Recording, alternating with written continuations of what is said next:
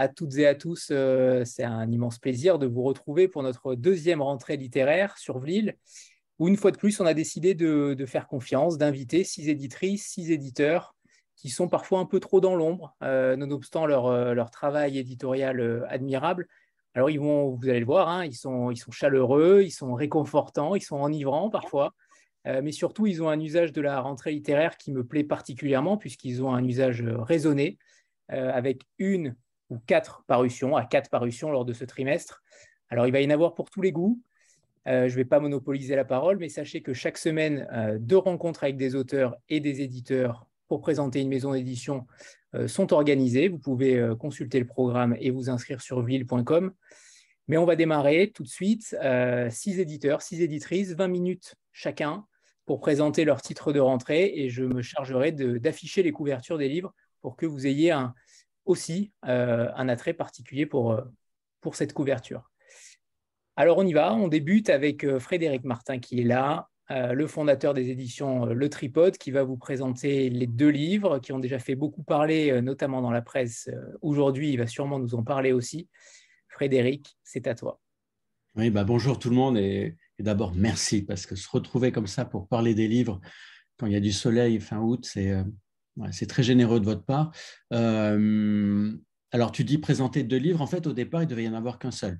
C'est-à-dire que la règle un peu au tripode, c'est dans ces moments de rentrée littéraire où il y a beaucoup de livres qui sortent, on essaie plutôt d'utiliser ce moment-là pour euh, mettre en valeur un seul livre, parce que c'est déjà compliqué d'en faire lire un à, tous les libraires, les journalistes, les critiques.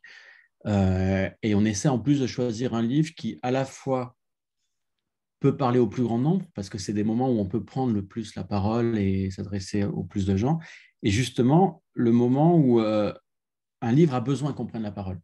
Voilà, donc ça a été par exemple pour nous Le Sillon de Valérie Manteau, ça a été euh, Anguille sous roche d'Alice Amir, ça a été euh, Le dit du Mistral, des textes très singuliers où on pense qu'il y a une grande universalité et qu'en même temps, si on ne les défend pas, si on n'essaie pas d'expliquer le parcours d'un auteur pour arriver à ces livres-là, euh, bah, ça va être difficile. Euh, ce qui fait que souvent, ce sont des premiers romans ou des textes d'auteurs vraiment méconnus. Et là, c'est le contraire cette année. C'est-à-dire que initialement, ma rentrée littéraire, ça devait être le livre de Bérangère Plournut. Et donc, c'est de celui-ci que je vais commencer à parler, Zizi Cabane, euh, parce qu'on se retrouve presque à l'opposé en termes de, situation. C'est qu'on a un auteur qui est très connu, avec un auteur en plus qui a déjà une œuvre derrière elle. C'est c'est son septième roman, Zizi Cabane. Et en même temps, c'était indispensable pour moi de le publier sur une rentrée littéraire euh, parce que peut-être plus que pour n'importe quel autre auteur, il y avait la nécessité d'expliquer ce qu'il y avait derrière comme parcours humain. Voilà. Moi, c'est très rare que j'explique la beauté d'un livre ou que j'essaie d'en faire l'exégèse. Je pense que je suis qu'un lecteur parmi d'autres. Euh, et en plus, l'histoire d'Izzy Cabane, elle est extrêmement simple. Hein. C'est l'histoire d'une femme qui va disparaître et qui va laisser une famille euh, bah, un peu en péril ou en tout cas sur le fil avec un, mari amoureux qui s'en remet pas de sa disparition et, trois enfants en bas âge qui vont devoir se construire dans l'absence de cette mère. Euh, mais ça a été une vraie leçon d'édition. C'est-à-dire que quand moi j'ai reçu ce texte, j'étais très curieux de savoir ce qu'allait faire Bérangère parce que d'une certaine manière, son dernier roman qui s'appelait De pierre et d'os avait été un immense succès et clôturait un cycle du moins je croyais, qui était celui de, euh, ce que j'appelais les, romans d'apprentissage féminin de Bérangère, c'est-à-dire que dans tous ces romans jusque-là, vous, aviez un, personnage féminin qui était confronté à une disparition, et c'était souvent des textes autobiographiques d'une certaine manière, même s'ils étaient très euh, d'apparence lointains, parce qu'elle mettait en scène des Indiens Hopis, des Inuits, mais en fait, tous étaient confrontés à une disparition qui était celle d'un père, et ça faisait écho à sa propre histoire, puisque euh, Bérangère est orpheline de père, elle a perdu son père à l'âge de 11 ans. Et dans Deux pierres et d'os, ce parcours initiatique me semblait trouver sa conclusion, parce que son personnage, cette fois-ci, allait jusqu'à la fin de sa vie, et même on l'entend parler après sa mort. Et je me disais, voilà, elle a fini son deuil, et elle a amené le lecteur le plus loin possible dans l'apprentissage de ce que c'est que la perte et la manière de se reconstruire une vie. Et en fait, elle m'a, elle bluffé parce que là où je croyais qu'elle en avait fini, elle est allée euh, dix fois plus loin. C'est-à-dire qu'après avoir montré dans tous ses romans comment un enfant pouvait se construire, elle a eu cette intuition incroyable de dire bah, si je veux vraiment comprendre ça, maintenant, il faut que je me projette euh, de l'autre côté. C'est-à-dire qu'il faut que je sois celle qui disparaisse et non pas simplement celle qui doit faire avec la disparition. Et, donc là où tous ces précédents romans mettaient en scène un enfant qui doit se reconstruire, euh, on a cette fois-ci vraiment deux personnages fondamentaux qui sont la figure d'une mère qui s'appelle Odile et la figure d'un enfant féminin euh, qui s'appelle Zizi Cabane. Voilà. Et, là, ça devient, quand je dis c'était une baffe, c'est que d'abord, je pense que littérairement, euh, Bérangère est dans une plénitude de moyens. C'est-à-dire que là où je la trouvais déjà très culottée euh, dans les Inuits, enfin dans De Pierre et d'Os, où elle nous mettait en scène un personnage inuit avec un roman qui pour un quart était composé de chants, elle va encore plus loin là parce qu'elle envisage la disparition d'une femme qui va se réincarner en élément premier. C'est-à-dire qu'on va revoir cette mère qui a, qui a fait le choix d'un départ, et je, garde volontairement cette ambiguïté sur la notion du choix d'un départ, parce qu'on ne sait jamais exactement si c'est une disparition, si c'est une fuite, si c'est un suicide. Et je crois que ça n'a pas beaucoup d'importance, en fait. Euh, et elle va réapparaître sous la forme d'éléments premiers. Euh, et elle va envahir notamment la maison qu'habite cette famille euh, perdue de son eau. Donc elle va envahir d'abord le rez-de-jardin, donc une sorte de cave à moitié enterrée. Qui va faire que la famille va devoir en donner cette maison et se reconstituer un foyer ailleurs. Et parallèlement à cette femme qui devient un élément premier, et donc quasiment on est dans une forme de chamanisme, enfin c'est très étonnant, et c'est présenté avec un tel hyper-réalisme que aucun moment on se dit qu'on a affaire à une affaire fantastique, c'est juste là, c'est comme ça. On va avoir cette fratrie, notamment ce jeune enfant de, donc cette jeune fille qui s'appelle Zizi Cabane, qui vont essayer de se construire. Et donc là où avant on avait dans les romans de Bérangère principalement un roman d'apprentissage, je dirais qu'on en a quatre là. On va avoir un personnage qui va apprendre à dépasser euh, sa mort charnelle, qui est la mère, et on a vraiment trois enfants qui vont se déployer de manière très différente. Donc le nom des personnages, il faut quand même euh, les donner parce qu'ils ne sont pas communs. Il y, a, le frère aîné qui s'appelle Béguin, il y a le garçon du milieu qui s'appelle Chiffon, et donc il y a la plus petite qui s'appelle Zizi Cabane. Et euh, je, disais à une journaliste tout à l'heure, j'étais en train de travailler, parce qu'effectivement, le roman est merveilleusement accueilli. On est déjà obligé de réimprimer une semaine après la parution. Euh, je disais, Bérangère, c'est un peu comme un cocktail. C'est-à-dire que quand vous commencez, ça a l'air très doux, ça a l'air même presque sucré, ça se lit très facilement. Et puis à un moment, vous commencez à avoir la tête qui tourne et vous dites, oh, mais il y a un peu d'alcool dans ce truc quand même.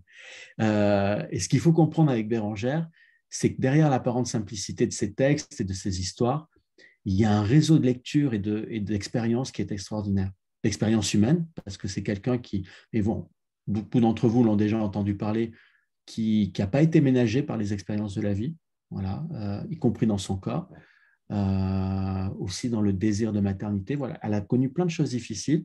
Et puis en termes de lecture, c'est une fille qui peut vous parler de géologie, euh, comme de Tagore, comme de spiritualité, ou Henri Michaud, qui est une de ses grandes lectures initiales, même si maintenant elle, a complexifié un peu le réseau de ses influences.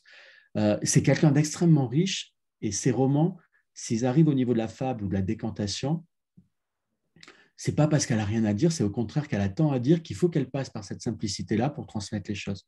Si elle faisait des romans essais, je pense que ça serait trop compliqué on n'arriverait pas à la suivre. Alors que là, comme c'est une fable, euh, on la suit comme un enfant et on arrive à la fin du roman et on s'aperçoit qu'on a appris plein de choses sur les choses les plus complexes quand même, parce que c'est pas facile un deuil, c'est pas facile de reconstruire une vie avec une amputation. Et vous verrez, le personnage principal, même dans sa chair, va être très marqué par ce qui lui arrive. Et, pourtant, tout est simple, tout est cohérent. Comme je dirais, les grandes découvertes scientifiques, euh, c'est simple, mais il fallait y penser. Voilà. Donc, on avait ce roman-là pour la rentrée littéraire, et normalement, c'était parfait, ça suffisait, on pouvait partir en vacances. Enfin, j'exagère un peu, il faut toujours travailler pour défendre des évidences, mais quand même. Euh, et puis, au mois de mars dernier, euh, on reçoit beaucoup de manuscrits, on a cette chance-là, et parmi les 15 manuscrits de la journée, je crois que c'était le 3 mars pour être précis, euh, je reçois un texte qui s'intitule Attaquer la Terre et le Soleil de Mathieu Bellesi. Le nom me dit rien. Voilà, vous voyez la couverture apparaître. Euh, le nom me dit rien. Euh, le texte encore moins. Je l'ouvre. Et ben, moins de 24 heures plus tard, on signait un contrat avec l'auteur. Parce que c'était une telle fulgurance, c'était une telle évidence que. Voilà. Et deux semaines plus tard, le texte était prêt à l'impression. C'est-à-dire que le temps de travail éditorial a été extrêmement simple et rapide, tellement tout était posé là. Euh, la couverture est arrivée tout de suite, alors que c'était un texte très étrange. On est dans l'Algérie des années 1840-1845, avec deux personnages. C'est un texte à deux voix. Euh, vous avez d'un côté une femme courage qui est une paysanne qui va arriver en Algérie parce que l'État français lui a promis 7 hectares de terre et elle croit qu'elle va enfin pouvoir sortir de, bah, de la misère. Et vous avez un soldat qui est tout aussi miséreux qu'elle, en fait, et qui tente l'aventure en Algérie pour donner un sens à sa vie, et qui va devenir, euh, on pourrait presque parler d'escadron de la mort, le bras armé de l'État français pour, euh, pour mater euh, l'Algérien, pour faire table rase de ce pays. Moi, j'ai découvert quelque chose de très simple dont je crois qu'on n'a pas assez conscience, c'est que si l'Afrique a été une terre de colonisation, ça a été une colonisation surtout d'exploitation, c'est-à-dire que dans la plupart des pays, vous avez des régiments armés qui sont arrivés pour exploiter les ressources naturelles et les rapatrier en France, en Angleterre, en Allemagne, euh, mais pas des terres de colonisation véritablement. Les deux seuls pays où vous avez des Blancs qui sont arrivés pour dire aux, populations indigènes, tirez-vous maintenant, ceci est notre terre, c'est l'Afrique du Sud et l'Algérie, pour des raisons très différentes. Euh, mais tout aussi exceptionnel. Et donc, l'État français, durant 1830-1870, euh, pendant quatre décennies, n'a eu qu'une ambition, c'est de faire table rase et de rapatrier, j'allais dire, ces terres dans leur territoire proprement parlé, et donc de, euh, remplacer une population par une autre. Et ça s'est fait avec un niveau de violence qu'on découvre dans ce texte de façon, bah, je dirais, stupéfiante, parce qu'à à la violence de ce qui se passe s'ajoute la poésie de, Mathieu Bellesi, qui vous fait sentir, en fait, avec un tel humanisme ce qui s'est passé, qu'il n'y a pas de méchant, en fait. Cette femme paysanne qui va prendre la, euh, place de paysan algérien, ce soldat euh, français qui va, mais vraiment trucider tous les hommes qu'il va croiser sur sa route, euh, il y a des scènes qui sont vraiment assez insoutenable de, décapitation, de viol, c'est quand même avant tout une histoire de la misère et non pas de la cruauté. Voilà. Ce qui fait que tout est soutenable, même ce qui semble insoutenable, ce qui fait qu'on finit ce livre avec une forme d'apaisement en disant bah, maintenant j'ai compris. Voilà. J'ai compris la violence, j'ai compris ce qui va se passer 100 ans plus tard avec ce qu'on appelle la guerre d'Algérie, mais la vraie guerre, c'est celle-ci qui a eu lieu euh, vers 1840. C'est les épisodes les plus sanglants. Et j'ai surtout compris qu'on avait un grand écrivain et qu'on ne le savait pas. Voilà. Parce que Mathieu Bellesi, c'est une histoire éditoriale extraordinaire. Il a 70 ans aujourd'hui. Il a publié une quinzaine de romans que moi j'estime majeurs dans plein de grandes maisons d'édition. Il a été publié par Phébus, il a été publié par Albin Michel, il a été publié par Bûcher-Chastel. Les trois derniers romans ont été publiés par Flammarion et par une série d'accidents éditoriaux assez invraisemblables, mais qui arrivent? Moi, je suis bien placé pour le savoir parce que le livre qui m'a fait éditeur, je le dis souvent, c'est L'Art de la joie. Et L'Art de la joie, qui aujourd'hui est une évidence universelle, bah, pendant 20 ans, on n'a pas trouvé d'éditeur. Mathieu Bellizis, c'est le, même type d'aberration. Ça devrait être aujourd'hui reconnu comme un des plus grands écrivains français. Et parce qu'il n'a pas eu de chance, il y a eu plein d'éditeurs qui ont dit euh, Je te publie, c'est magnifique ce que tu écris, et qui ne sont pas arrivés comme ils auraient voulu. Euh, là, c'est en train de changer. Euh, Anthony, il faisait référence tout à l'heure, il fait la une du monde aujourd'hui. Euh, et je ne parle pas du cahier des livres, il fait véritablement la demi-page en ouverture du monde euh, général. Jérôme Garcin a écrit un édito pour dire voilà, c'est du Claudel, c'est un niveau de langue comme on n'en rencontre jamais. Et, et le livre n'est pas encore sorti, il sort le 1er septembre. Donc on sait qu'il va y avoir encore beaucoup d'autres critiques littéraires qui ont lu le livre et qui vont dire son importance regardez-le. Enfin, je veux dire, il faut à peu près trois pages pour comprendre l'importance de ce qu'on découvre avec un auteur pareil.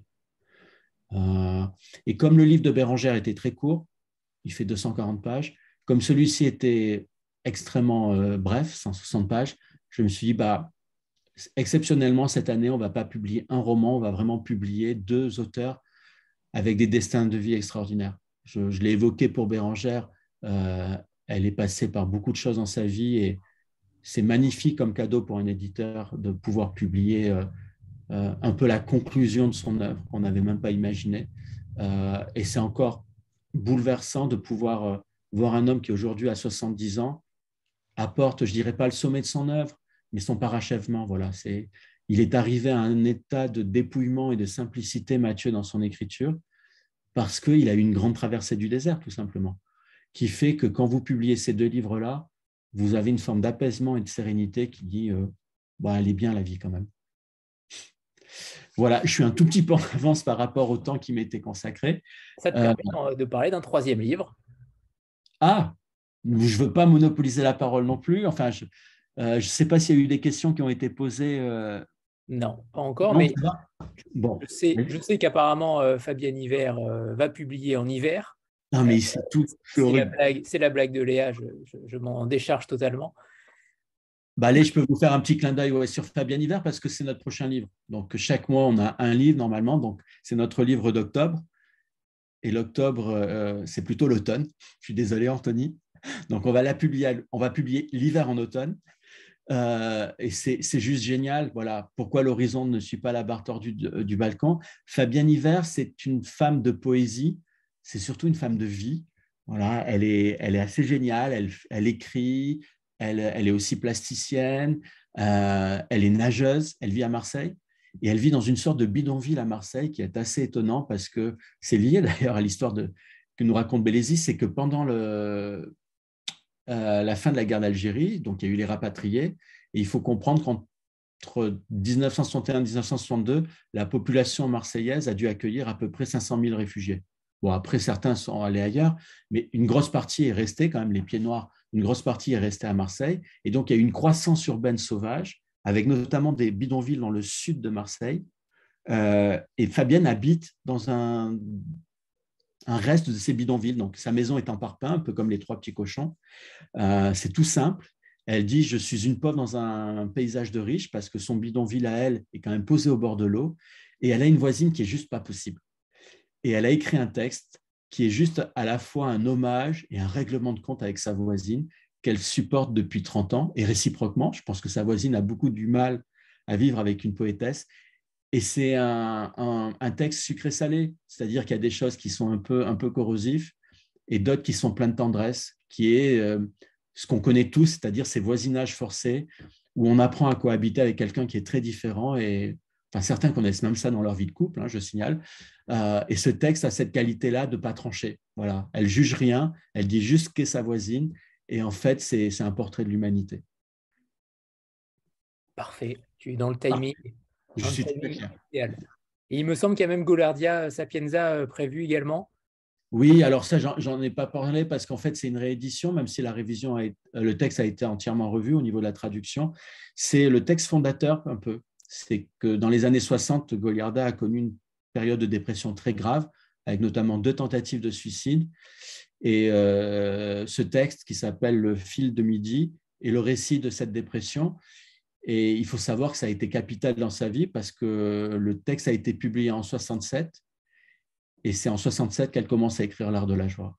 Voilà, donc vous avez l'archéologie d'une certaine manière de l'art de la joie et c'est très troublant parce qu'on découvre comment un, texte aussi vertigineux dans la célébration de la joie qu'est ce bouquin s'est construit sur des fondations bah, qui sont allées très loin dans la douleur. Parfait. Merci. Merci Frédéric. Et on Merci à vous. Passez une belle soirée. Euh, je vois tous les éditeurs qui suivent, ils sont tous quand même assez calibrés. Donc, euh, bravo à toi aussi, Anthony, pour le choix des éditeurs. Et je, enfin, j'excuse le tripode, hein. je parlais pour les autres. C'est vraiment une. Merci. Et on embrasse Léa euh, Petit-Domanche qui part vers d'autres horizons, mais qui a fait un travail merveilleux pour Vlil. Vous allez la revoir, elle est redoutable. Bien sûr, bien sûr. allez, à bientôt à tout le monde. Au revoir. Au revoir, Au revoir. Frédéric. Alors, on va passer euh, à la peuplade avec Simon-Philippe Turcot qui dirige euh, la maison au Québec, que nous connaissons euh, particulièrement bien avec le magnifique livre d'Antoine Desjardins, Indice des Feux, qu'on avait déjà reçu. Et il est venu aujourd'hui avec, avec Paul Kochak, qui est éditeur également à la peuplade. Est-ce que vous nous entendez, Simon-Philippe Oui, on vous entend Parfait. bien. Parfait. Eh bien, c'est à vous. Parfait. Alors bonjour, euh, bonjour à tous. Donc on vous parle depuis Montréal. Donc, effectivement, je suis avec Paul Carzac, qui, que vous connaissez peut-être aussi en tant qu'écrivain. parce qu'il a publié Ténèbres, donc un livre qui a, un roman qui a, très bien marché autant en France qu'ici au Canada. et Paul travaille aussi pour la maison d'édition, donc avec nous en tant qu'éditeur. Donc, on, va faire ça ensemble aujourd'hui. On va vous présenter quatre euh, romans. En réalité, euh, la rentrée littéraire, euh, donc c'est août-septembre en France. Ici, on, on, est plus, on souple un peu avec, l'idée de rentrée littéraire. Donc, donc on vous présente quatre romans, dont deux vont sortir le, 6 octobre. Donc, on, se permet de vous les présenter quand même aujourd'hui. donc, voilà, on a une très, très, très belle rentrée, très romanesque. Euh, on vous présente quatre romans qui sont euh, très différents les uns des autres, qui vont rejoindre aussi des lectorats différents euh, à notre avis, qui sont très forts. Donc, deux traductions et deux textes francophones. Le premier, c'est Les marins ne savent pas nager de Dominique Scali. vous l'avez peut-être vu passer sur les réseaux. il y a beaucoup, beaucoup, beaucoup de coups de cœur en librairie euh, présentement depuis la sortie du livre. Euh, donc, la sortie, c'était la semaine dernière, le, 16 août. Euh, et ça se passe très, très bien pour, pour ce magnifique deuxième roman, parce que Dominique Scali, on l'a connu en 2015 avec un premier roman qui s'intitulait À la recherche de New Babylon, qui est un western. Euh, il était sorti en France à l'époque chez, Libretto. C'était avant qu'on soit diffusé euh, donc en Europe. Euh, et elle a un, grand, grand talent de conteuse. on est dans du romanesque pur, dans du roman d'imagination. C'est un roman d'aventure maritime cette fois-ci, qui se déroule sur une île euh, qu'on peut imaginer euh, entre, euh, entre la Bretagne et, les côtes américaines, quelque part dans l'Atlantique Nord. Et elle va développer toute une, toute une société et on va surtout suivre un personnage extraordinaire auquel on s'attache profondément. C'est le personnage de Danae Poussin, donc, qui a un don particulier sur cette île. Euh, c'est qu'elle sait nager. Euh, donc, euh, contrairement à la majorité des, des gens de l'île. Donc, voilà, Paul, tu peux peut-être raconter quelques. Donc, ben oui, l'histoire, ça se passe donc sur cette fameuse île 10. YI, YS ou IS selon, selon qu'on l'écrit du point de vue de ceux qui vivent à la, dans la cité intérieure ou ceux qui vivent sur les bords, parce que l'île, en fait, elle a cette particularité-là. Hein. On, se trouve un petit peu dans une île, bien sûr, qui n'a jamais existé, et c'est toute la, la, force de Dominique Scali, qu'elle invente une société, elle invente euh, une politique, elle invente une histoire, elle invente euh, une géographie, elle est capable même de l'articuler au reste du monde, parce que le reste du monde se passe à peu près euh, sous l'ancien régime. Et donc, cette île-là, au cours de son histoire, a c'est scindé entre une, cité intérieure, hein, comme vous pouvez voir la, cité je de Saint-Malo par exemple, et, les bords. Et bien sûr, à l'intérieur vivent les bourgeois et à l'extérieur les rejetés. Et ce que cette euh, cité a trouvé, c'est que tous les, tous les enfants qui naissent du côté bourgeois, une fois atteint l'âge adulte, sont rejetés du côté euh, des rejets, c'est-à-dire sur le bord, en proie aux vagues, en proie aux marées, en proie à la très dure, et doivent ensuite prouver euh, leur bravoure, leur vaillance par des faits euh, soit euh, d'héroïsme ou de grande solidarité ou de grande utilité pour réintégrer la cité. Donc on a tout un, système, elle arrive à bâtir toute une espèce de système politique, elle, en fait l'histoire, etc. Et cette pauvre Danae, eh bien, elle, elle est, elle est née, elle est née sur le, mauvais côté, le, bord des rejetés. Et on comprend vite que quand on est du côté des rejetés, on a bien du mal à aller chez les bourgeois, alors que les enfants bourgeois qui, euh, à la majorité vont faire leurs preuves sur, euh, sur le côté du bord, en, en général pas trop de problèmes, vu qu'ils sont, sont, bien éduqués, bien outillés. Et on va suivre cette jeune femme qui, elle, par contre, a appris à nager très jeune, une des rares à savoir nager, et qui, euh, ainsi, va réussir à pouvoir accomplir son, son rêve, c'est de, de, de, pouvoir rentrer dans la cité.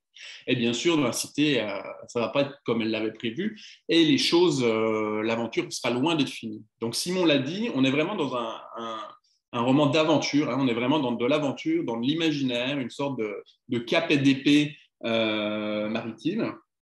Et une des particularités de Dominique Scali, hein, c'est que elle, c'est une, jeune femme hein, de, environ je sais pas, une trentaine d'années, etc., et qui, qui s'empare des grands classiques western, aventure, en, les reprenant à la sauce.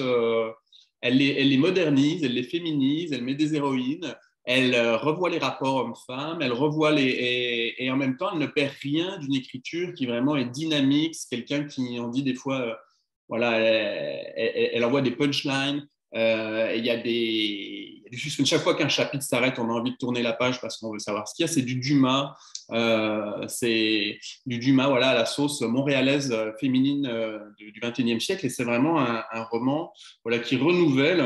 je terminerai peut-être là-dessus pour ce roman-là, si on est pour avoir le temps de faire l'autre, mais qui renouvelle vraiment le plaisir de lecture. donc c'est on va suivre le parcours de cette jeune femme qui va se faire à travers la, la rencontre de différents hommes, hein. un, dualiste, un, un, pilleur d'épave, un pilote pour navire, un architecte, etc. Et, va se construire un monde, et ça va être tout le temps, je pense, le ligne rouge, c'est le plaisir de lecture, l'envie de découvrir, euh, l'émotion, les grandes passions, donc ce qui fait vraiment le, romanesque avec un grand R. Et, euh, dans une langue euh, foisonnante, formidable, avec un parler très particulier, on, s'attache beaucoup à ce livre-là. Ça fait 728 pages, donc ça peut rebuter un peu euh, parfois à certains, certains lecteurs, certaines lectrices, mais euh, il ne faut pas, euh, pas s'y méprendre. C'est vraiment, vraiment un très, très, très beau roman qu'on dévore mm-hmm. assez rapidement.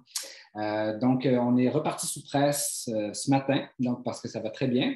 Donc, c'est une bonne nouvelle pour, pour les marines savent Donc, on vous invite à, à le découvrir, évidemment. Donc, ça, c'était notre premier texte euh, de la rentrée. Euh, celui qui, suit, c'est Strega, donc euh, de Johan Lieke Holm, qui est une autrice suédoise. Donc, c'est traduit du suédois par Catherine Renaud. donc, ça, ça va être publié le 6 septembre prochain, donc ça vient rapidement. Là, ça, c'est vraiment un très, très gros coup de cœur euh, de notre équipe. Euh, on a découvert, euh, donc je ne sais pas si vous connaissez bien la maison d'édition, mais la Peuplade a une collection de littérature nordique assez forte. on publie plusieurs auteurs, plusieurs assez jeunes auteurs aussi. des pays nordiques. Et donc, Johan Lickerholm, on l'a découvert par, par ses relations avec une autre autrice qu'on publie, donc Olga Ravn, une Danoise dont on a publié Les Employés, euh, qui est un roman euh, de science-fiction. Euh, et là, elle arrive, donc cette Suédoise, Johan Lickerholm, avec un, texte vraiment hypnotique qui met en scène neuf jeunes femmes de 19 ans qui vont quitter leur maison respective pour aller euh, chercher une expérience de travail dans un hôtel euh, qui se trouve être un petit hôtel alpin, donc en marge d'un petit village qui s'appelle Strega, donc, euh, tel que l'indique le titre du roman.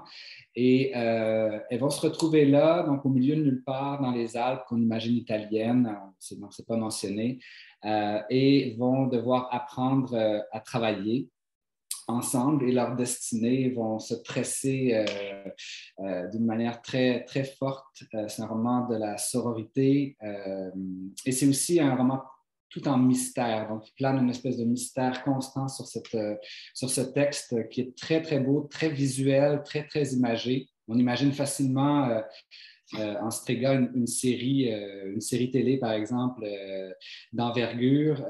c'est un texte qu'on a découvert très tôt à sa publication et qui a été depuis acheté par plusieurs maisons d'édition internationales, dont Penguin, qui va le publier donc aux États-Unis en, langue anglaise en novembre prochain. Donc, on est très content. Je pense que c'est un texte qui va avoir une vraie carrière internationale. Et on est, je crois, le, premier éditeur donc, dans, une langue différente euh, à, le publier. Ah oui, mais, euh, pour, euh, déjà pour continuer sur Strega, pour, vous le savez certainement, mais ça veut dire sorcière hein, en, italien. Et donc, ce groupe de jeunes femmes qui va être employé, un petit peu qui est employé dans un hôtel qui ressemble tout à fait un peu à, l'hôtel du film de Wes Anderson. Hein. Euh, et les références sont quasiment très, sont très cinématographiques à ce film-là, ce livre-là. C'est extrêmement visuel.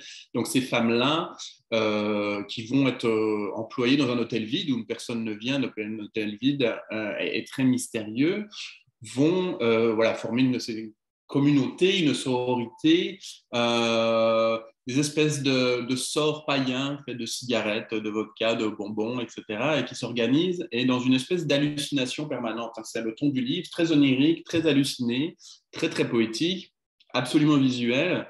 Et donc, on irait de... Euh, je ne peux pas m'empêcher de donner des références en fait, cinématographiques. Euh, on est très dans Mélancolia de Lars von Trier, Virgin Suicide de Sofia Coppola, euh, ou même euh, l'année dernière à Marienbad de René. Hein. on, est, on, peut, on, rejoint plein de, euh, d'espèces de, de, maisons vides, d'hallucinations, de, de pré-raphaélitisme. Euh, voilà, il y a vraiment une ambiance, c'est un livre très très fort là-dessus. Et l'intrigue se joue sur la disparition d'une de ces neuf jeunes femmes, donc dans, dans ce contexte mm. très étrange d'hôtel quasi vide où presque personne ne vient. Donc, cet hôtel se trouve aussi tout près d'un prieuré, donc, où, des nonnes s'affairent à confectionner, entre autres, euh, euh, une liqueur à base d'herbe et, ne fréquentent absolument jamais euh, donc, les gens de l'hôtel. Donc, c'est d'ambiance de, marche en forêt aussi très, très mystérieuse. Mm-hmm. C'est très, c'est difficile d'en dire beaucoup sur ce livre-là parce que, bon, c'est assez court, de un. Euh, et puis, on ne veut pas tout révéler non plus, mais il faut le lire pour, pour son langage, pour, euh, pour, son aspect visuel, pour le mystère qui plane, pour justement toutes ces qualités euh, qui en font vraiment un texte très, très, très particulier. Euh, un bijou euh, dans notre catalogue euh, de la peuplade, un bijou dans notre, dans notre collection Fiction du Nord. Donc, on est très, très heureux de publier Johan Lickeroom. je ne sais pas si tu voulais rajouter quelque chose. Oui, on peut rajouter peut-être avant de finir que c'est une narration à la première personne. Et le livre est fait de telle façon qu'on peut quand même lire beaucoup de choses entre les lignes. C'est-à-dire ce que, ce que dit la jeune femme qui narre ces, quelques mois isolés dans la montagne avec ces jeunes filles dans un, bâtiment vide et qui seront l'occasion d'une disparition et non d'un meurtre. Hein. On est sur le, on est sur le schéma du roman policier, il ne faut pas l'oublier. C'est aussi toute l'ambiance et tout le, suspense d'un roman policier. Euh, eh bien, on pourra deviner, hein, on, va deviner euh, dans, son récit que la sororité parfois aussi avait ses failles que parfois elle a manqué au rendez-vous, que si et ça. Et donc c'est une sororité, mais aussi qui n'est pas euh, idéalisée, qui est fragilisée et qui euh, c'est un livre que on peut lire deux fois et, s'apercevoir ah, ça je l'avais pas vu, ça je l'avais pas lu, ah oui c'est vrai, elle était où ce soir-là, etc. Euh, et, voilà c'est ça qui est par ailleurs qui est, très bien dans ce livre cette subtilité là. Je vous propose de, prendre une ou deux pages euh, donc, euh, au hasard. Vous allez comprendre aussi toute la force de la prose de Giovanni Liqueron. C'est vraiment magnifique. Donc, ça, c'est Strega le 6 septembre. On reste en littérature étrangère. On se déplace euh, du monde nordique vers la Roumanie avec Yoshka. Euh, donc de Christiane Foulache. Euh, donc Yoshka, c'est notre premier texte qu'on publie en, littérature étrangère en dehors du monde anglo-saxon ou euh, des, des, territoires nordiques. Il a été traduit par le couple de traducteurs Couriol. donc, et c'est un, très beau texte. Donc, on est dans, une histoire d'amour, d'un amour profond dans les Carpates avec un personnage, donc Yoshka, euh, qui euh, est un homme euh, solitaire, un homme ordinaire jusqu'à un certain point avec justement une vie extraordinaire. Et c'est à ça que, que s'attarde ce, ce texte-là, comment rendre justice à des vies, des vies ordinaires finalement. Oui, c'est donc ça, c'est, on est, je pense, dans vraiment ce qui se fait de, pour moi, parmi les, futurs chefs-d'œuvre de, la littérature européenne. Hein. Euh, on a vraiment un texte euh, qui est, euh, c'est un texte sur le temps, c'est un texte sur le bonheur. C'est l'histoire donc de cette, d'une une communauté d'hommes hein, centrée autour d'un homme qui s'appelle Yoshka, une communauté d'ouvriers sous, le, sous Ceausescu qui bâtit un train qui ne va nulle part parce que c'est des grands travaux planifiés qui ne servent à rien. Ils sont complètement coupés du monde dans les Carpates on suit leur existence sur 30, 40 ans, il y a même la chute du communisme, etc. Mais la vallée perdue ne verra pas vraiment la différence. Et qu'est-ce qui va arriver de cette communauté-là? Eh bien, ils vont, ils vont avoir, euh, ils vont prendre, euh, ils vont vivre le bonheur absolu. Et ça, c'est très surprenant. Yoshka va est quelqu'un qui va vivre le bonheur, un bonheur euh, écrasant, euh, complètement transcendant, qui va lui permettre de transcender le temps euh, auprès de, donc, de sa femme et d'un prêtre, d'un médecin et d'un charpentier qui forment ses amis dans la petite communauté. Et c'est ça, c'est très surprenant. Et là, on a une écriture qui est qui est juste magnifique, qui est non seulement belle, qui est très précisée, que la, traduction a, bien su rendre, et puis aussi d'une force et d'une profondeur d'analyse euh, euh, proustienne, euh, manienne, Thomas Mann. on est vraiment chez les grands, on a quelque chose de très vraiment puissant, fort, profond, mystique, politique, historique. c'est transperçant, c'est pénétrant c'est vraiment un livre, voilà, c'est un chef-d'œuvre. Pour moi, c'est un, des rares chefs-d'œuvre voilà, que je qui fera partie des rares chefs-d'œuvre si j'en retiendrai 10 dans, voilà, dans, dans, ma vie, il en fera partie. C'est certainement un ou sinon l'écrivain de sa génération le, plus intéressant euh, présentement en Roumanie, donc Christian Foulache. Euh, on va essayer de le faire tourner en France euh, prochainement. Euh, tenez-vous au courant sur nos réseaux sociaux ou sur le site Internet. et c'est un, livre que j'imagine très bien figurer aussi sur des listes de prix importantes, donc en littérature étrangère pour la, pour la rentrée. Donc, c'est à, à, suivre. Donc, Yoshka de Christiane Foulache, qui est traduit par Florica et Jean-Louis Courriol. Et il nous reste trois minutes pour présenter le dernier texte voulait, dont on voulait vous parler. Donc, c'est On a tout l'automne de Juliana Léveillé-Trudel. Juliana Léveillé-Trudel, euh, certains d'entre vous l'ont peut-être euh, connue avec son premier livre qui s'appelle euh, Nirlit. Nirlit qui veut dire les oies. Donc, il se passait dans les territoires très reculés de l'extrême nord canadien au Nunavik. Euh, dans la communauté de Saluit. Euh, c'est un roman coup de poing euh, qu'on a beaucoup célébré dans la critique littéraire et qui a été beaucoup lu aussi, qui a été repris aussi, entre autres, par Folio en poche.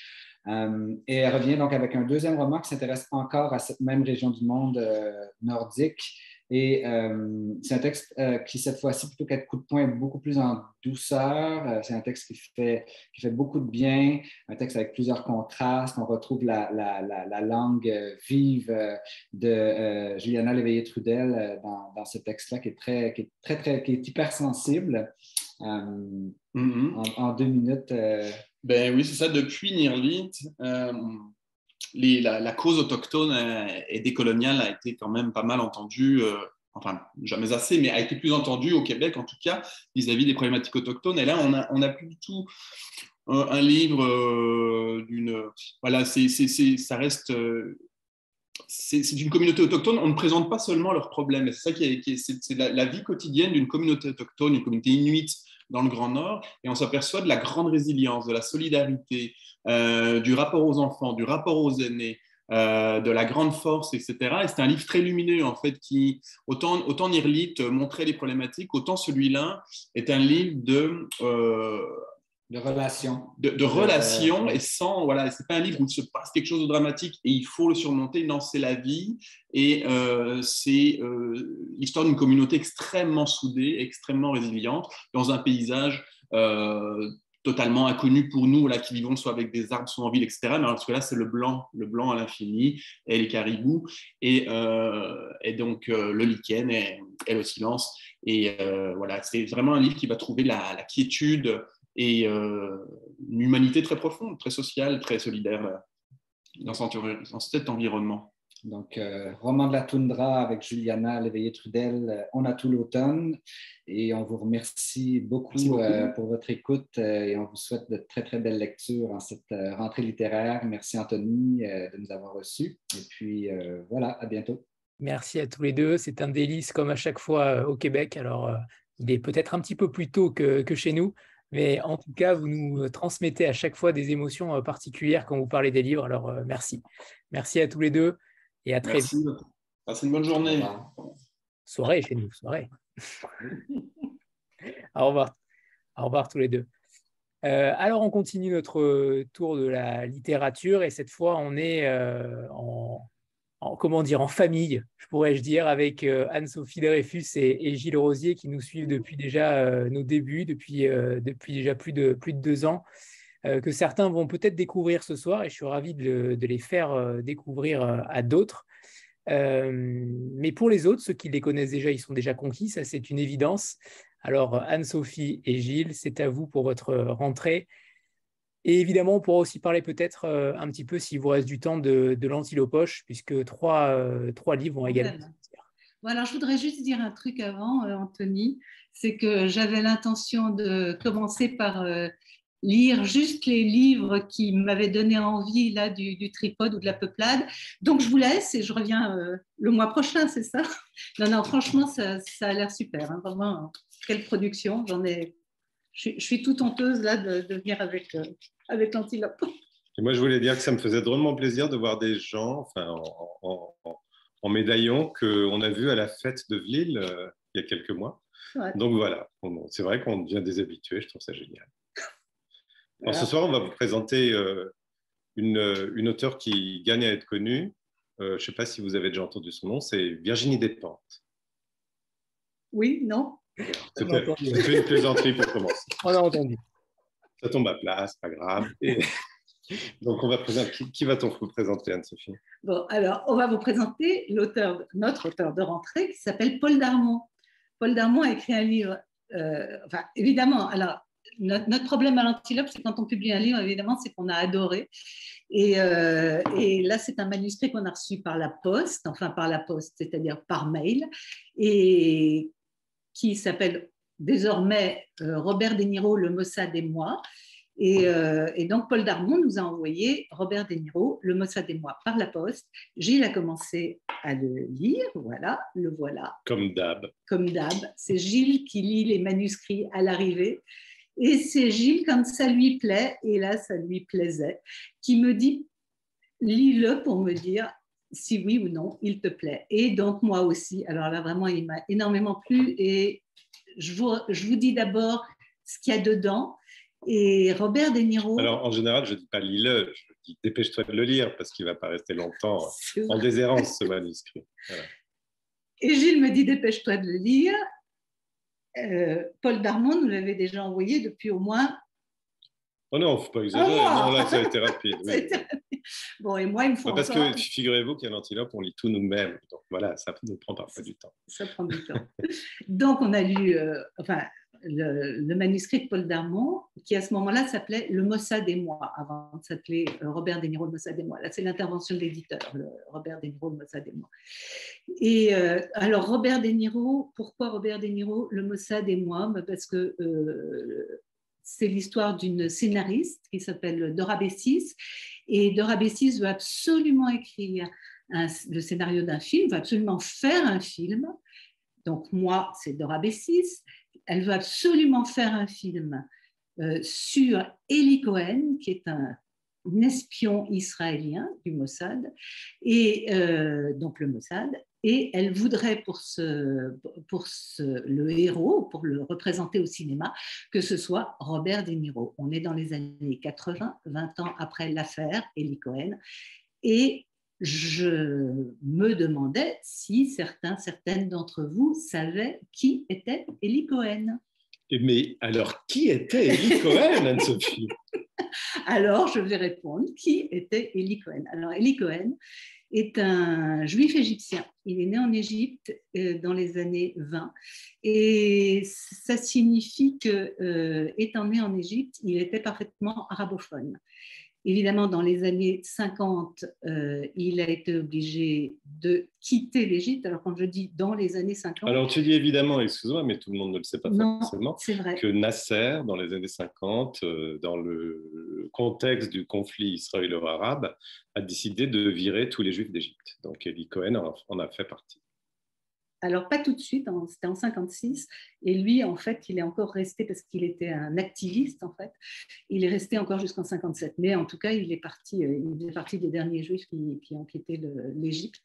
Et il arrive en Israël et il propose ses services. Il a donc une trentaine d'années. Il propose ses services, notamment, pourquoi pas, comme euh, au Mossad, qui, regarde de loin. Et... Service secret israélien. Service D'ailleurs, je, me permets, euh, Anne-Sophie, de, préciser pour ceux qui, euh, qui, aiment les séries Netflix, euh, Eli Cohen fait partie de cette série Netflix avec Sacha Baron Cohen, l'espion. Qui, s'appelle The Spy. alors nous, du coup, on l'a regardé. C'est vrai. Moi, j'ai pas réussi à la regarder jusqu'à la fin parce que j'ai trouvé un peu barbante. Et ce qui m'a fait très plaisir, c'est qu'aujourd'hui, il y avait un papier dans l'Orient le jour, le quotidien libanais. Bon, un papier de Sabil Goussoub qui nous est totalement étranger puisqu'il a publié deux livres à l'antilope, mais on en reparlera plus tard, et qui disait que lui aussi, ça avait barbé. Donc, euh, ne pensez pas que le, enfin, le, pour nous, le livre de Paul Darmon est, ah oui. est vraiment beaucoup plus prenant, beaucoup plus, enfin, et, toute sa manière de raconter l'histoire des, des Cohen est super prenante.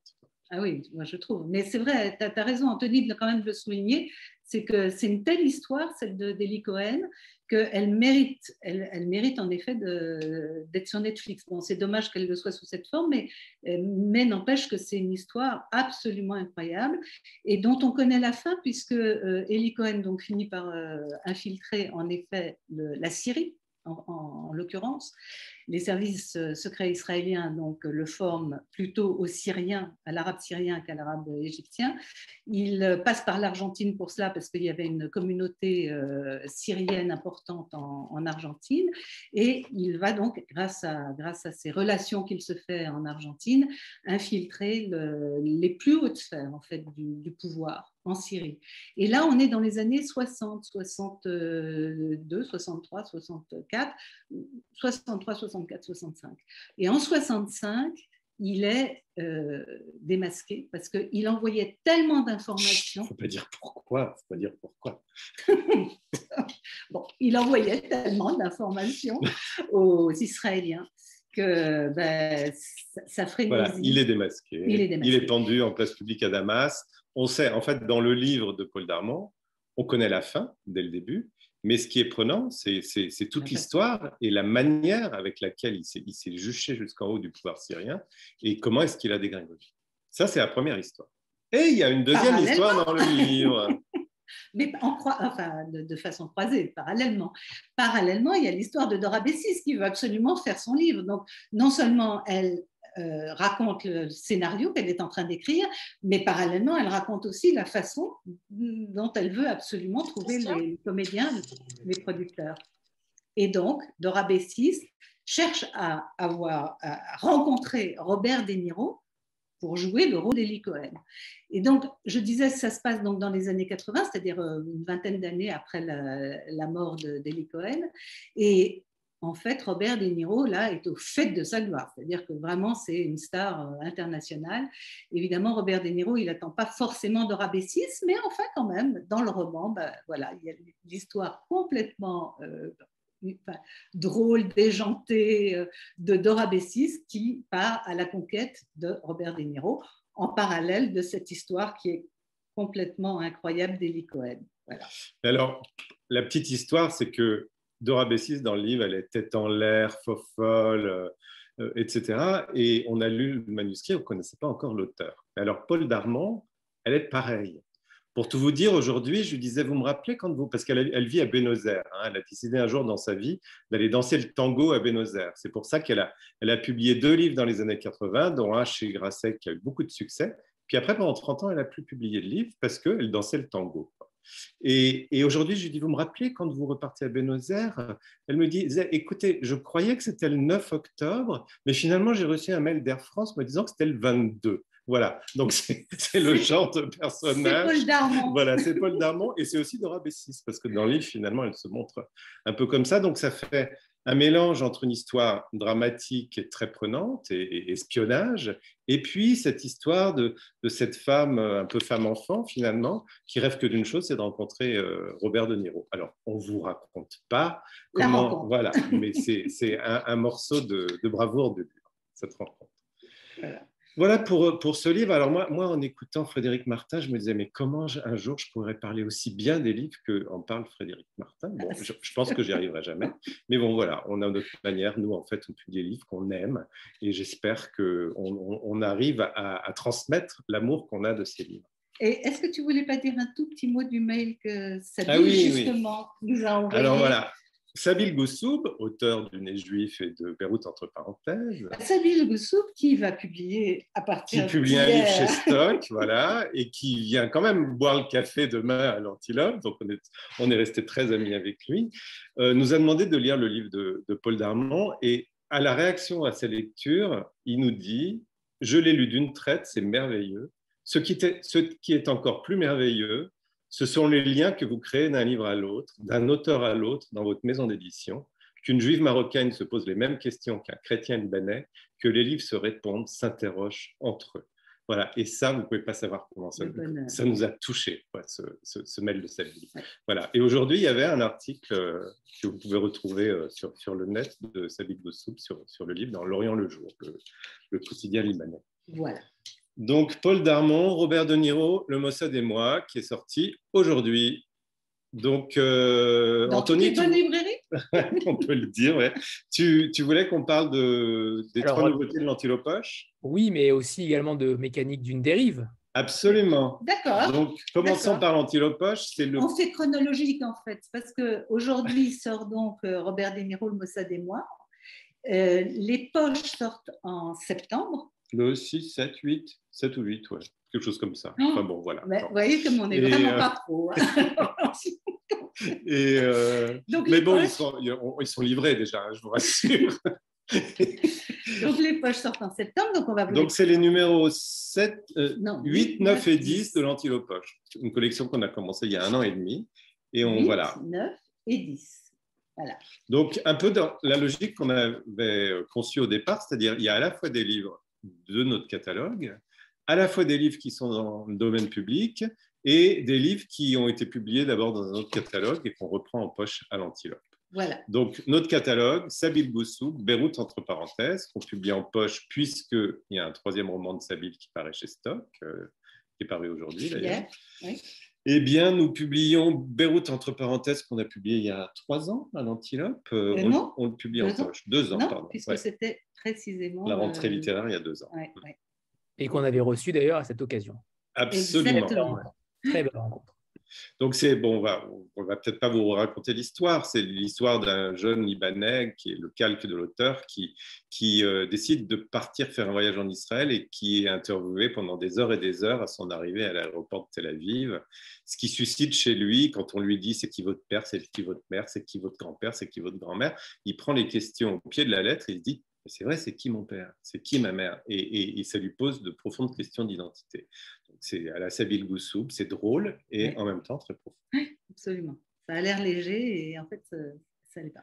Alors, on, on- on publie aussi un livre du domaine public qui est un livre de Georges Clémenceau. Imaginez-vous que Georges Clémenceau Voilà. s'est s'est intéressé à la question juive. Dans son cas, on peut presque lire au problème juif. Bon, il faut, il faut rappeler que Georges Clémenceau était Dreyfusard. hein, à partir de 1897, il a, mili- 80, ouais, oui. il a milité pour la révision de- procès de Alfred Dreyfus. Et quand on lit ce livre, on se rend compte que tout Dreyfusard et tout philosémite qu'il était, d'une certaine manière, eh bien, il n'était pas exempt des a priori et des clichés de l'époque concernant les Juifs. Ouais. Donc, euh, c'est des, des histoires euh, tout à fait euh, singulières, mais où les portraits d'autres Juifs sont, sont décrits de manière euh, parfois un peu surprenante, quoi, avec des clichés sur euh, le banquier juif riche, sur euh, les juifs pouilleux de, de, de, de Lvov, de Lviv euh, et de la Galicie, etc. Enfin, voilà. Et c'est euh, des, c'est des juifs qu'il a rencontrés, c'est des histoires qu'il a, qu'il a rencontrées, enfin je veux dire, les- des anecdotes, je dirais, qu'il, qu'il raconte. Et euh, en effet, c'est pas exempt de clichés. Pas. Aujourd'hui, on dirait de clichés antisémites, mais euh, en fait, il faut resituer dans son contexte, c'est-à-dire qu'il y a euh, plus d'un siècle, euh, ces mots-là n'étaient étaient autorisés. C'était les, les- les mots du quotidien pour parler des juifs, quoi. Enfin, le nez. Quelque chose euh, comme ça, oui. Et c'est aussi un peu notre projet à l'Antilope. Certains pourraient dire qu'il n'y a que nous qui, qui pouvions publier un livre comme ça, sans être, sans être euh, taxés de, de vouloir euh, diffuser cer- certains clichés. Parce que justement, ce qui nous intéresse, bon, il y a évidemment une introduction qui, qui remet tout dans le contexte de, de Philippe Zard, qui est prof de, de littérature à l'université, une courte introduction, mais, de, rappeler à la mémoire des lecteurs que, euh, bah, ces questions n'ont pas toujours été euh, enfin, n'ont pas toujours coulé de source. Et, d'une certaine manière, quand on entendait un Manuel Valls il y a quelque temps parler des Roms, eh bien, Clémenceau, qui était un homme d'État, un futur homme d'État, parlait d'une certaine manière de la même façon des Juifs il y a plus d'un siècle. Voilà. Et le troisième. Je voulais juste dire, quand tu dis qu'aujourd'hui euh, on parle de façon. non, non. Ça reste à prouver. Le... Donc, le troisième, puisqu'on va alléger le. Enfin, oui, oui. Alors le troisième, bon, il faut, qu'on vous avoue, c'est Talila, notre langue d'intérieur. Talila est une grande chanteuse yiddish, sans doute la plus, doute la plus connue en France. Et c'est une grande amie euh, et, euh, ça faisait longtemps qu'on rêvait de publier, en fait, quand, quand, elle a publié euh, ses textes chez Naïve il y a 10-15 ans, une dizaine d'années, ce sont les textes qu'elle récitait, enfin dont elle constellait ses, récitals de, chansons. Entre ces chansons, elle racontait des textes, et dans ces textes, elle racontait son enfance de petite fille juive polonaise, enfin juive française, mais de parents juifs polonais, dans dans les années 50, née après la guerre, dans les années 50, à Paris. Et ce monde qui a complètement disparu, elle le raconte avec beaucoup de nostalgie, beaucoup de tendresse, et en même temps, elle exprime toute la honte qu'elle pouvait avoir en tant que fille d'immigré à l'époque, et toute la nostalgie que ça lui suscite maintenant. Et c'est absolument délicieux. Ah Donc, il y a une trentaine de, de, courts textes, de récits dans ce livre. Il y en a une vingtaine qui avaient été publiés chez Naïve il y a, il y a, 12 ans. Et euh, elle, Tadila a rajouté une dizaine d'inédits. Voilà, ça s'appelle Notre langue d'intérieur. Elle dit, pour tout vous dire, elle dit J'ai longtemps pensé que le yiddish était une langue d'intérieur, comme des chaussons ou une robe de chambre. Voilà. Et ça, c'est là. Ouais. Et il nous reste encore trois minutes. Donc, Anne-Sophie, tu vas nous parler de. Mécanique d'une dérive. C'est ça, Anthony C'est ça? Non. Alors là, on, va, on retourne vers un propos beaucoup plus sérieux. Est-ce est que, est que tu... Ah ben voilà. Qu'est-ce qu'il est trop. Ah, il est trop, trop, trop bien. Merci Anthony. Alors, Mécanique d'une dérive, euh, l'auteur s'appelle Dominique Porté. Euh, c'est un monsieur qui a 70 ou, un peu plus de 70 ans et euh, qui, enfant ou jeune adolescent, a qui, habite, pardon, il habite dans le sud-ouest, il n'est pas juif, il est déconnecté complètement de. Il a un super accent du sud-ouest. Sud-ouest. Et complètement déconnecté de, des préoccupations euh, judéo-juives du XXe siècle. Euh, en théorie. En théorie. Et voilà que quand il est euh, ado, il, voit un film qui s'appelle Capot de Guillaume Pontecorvo. Et Capot, en fait, est, est, un des premiers films après, après la guerre qui est une fiction sur, euh, qui se passe dans un camp de concentration et qui met en scène une magnifique femme qui est capot dans le, dans le camp.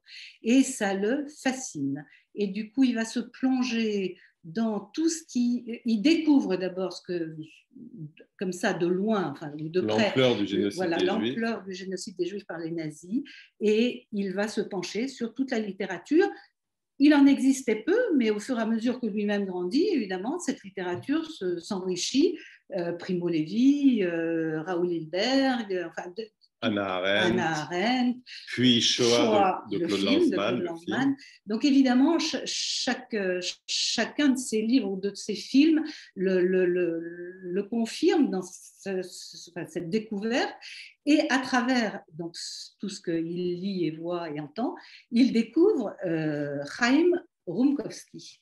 Et Chaim Rumkowski est en fait le euh, président de euh, à, la communauté juive de Lodz, mais que les nazis, deuxième ville de Pologne, deuxième ville de Pologne, qui elle est carrément annexée par les Allemands, donc qui est vraiment allemande en 40 et euh, ou en 41, et qui les nazis du coup, puisque c'est eux qui sont au pouvoir, euh, ne veulent qu'une seule tête dans ce qu'ils créent, le ghetto de Lodz. Ils créent le ghetto, ils enferment les juifs dans un ghetto, mais ils ne veulent qu'un seul interlocuteur, et ce sera Chaim Minkowski.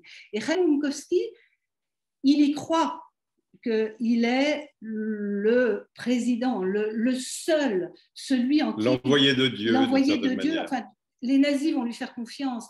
Il y croit parce que, évidemment, lui, il connaît pas le, il n'a pas encore le recul. Nous, nous c'est facile pour nous de juger aujourd'hui parce qu'on sait ce qui s'est passé. Mais lui, sur le moment, il y croit qu'il va sauver les Juifs. Il y croit qu'il va réussir, en obéissant aux nazis, à, sauver le, les juifs du ghetto. Bon, voilà, ça. Et donc, et donc en fait, bon, il y, a, ça finit mal. Il y a eu d'autres, dans, tout, dans toutes les villes de Pologne, il y avait un président du ghetto. À Varsovie, quand il s'est rendu compte qu'il était la marionnette des nazis, il s'est suicidé, le président, qui s'appelait. Euh, ah euh, excusez-moi, son nom m'échappe à l'instant. Et, et Rumkowski ne s'est pas suicidé. au contraire, il a fini par être appelé le roi du ghetto. Il a fait, il a fait estampiller des timbres à son effigie, etc. Donc, il s'y est cru, d'une certaine manière.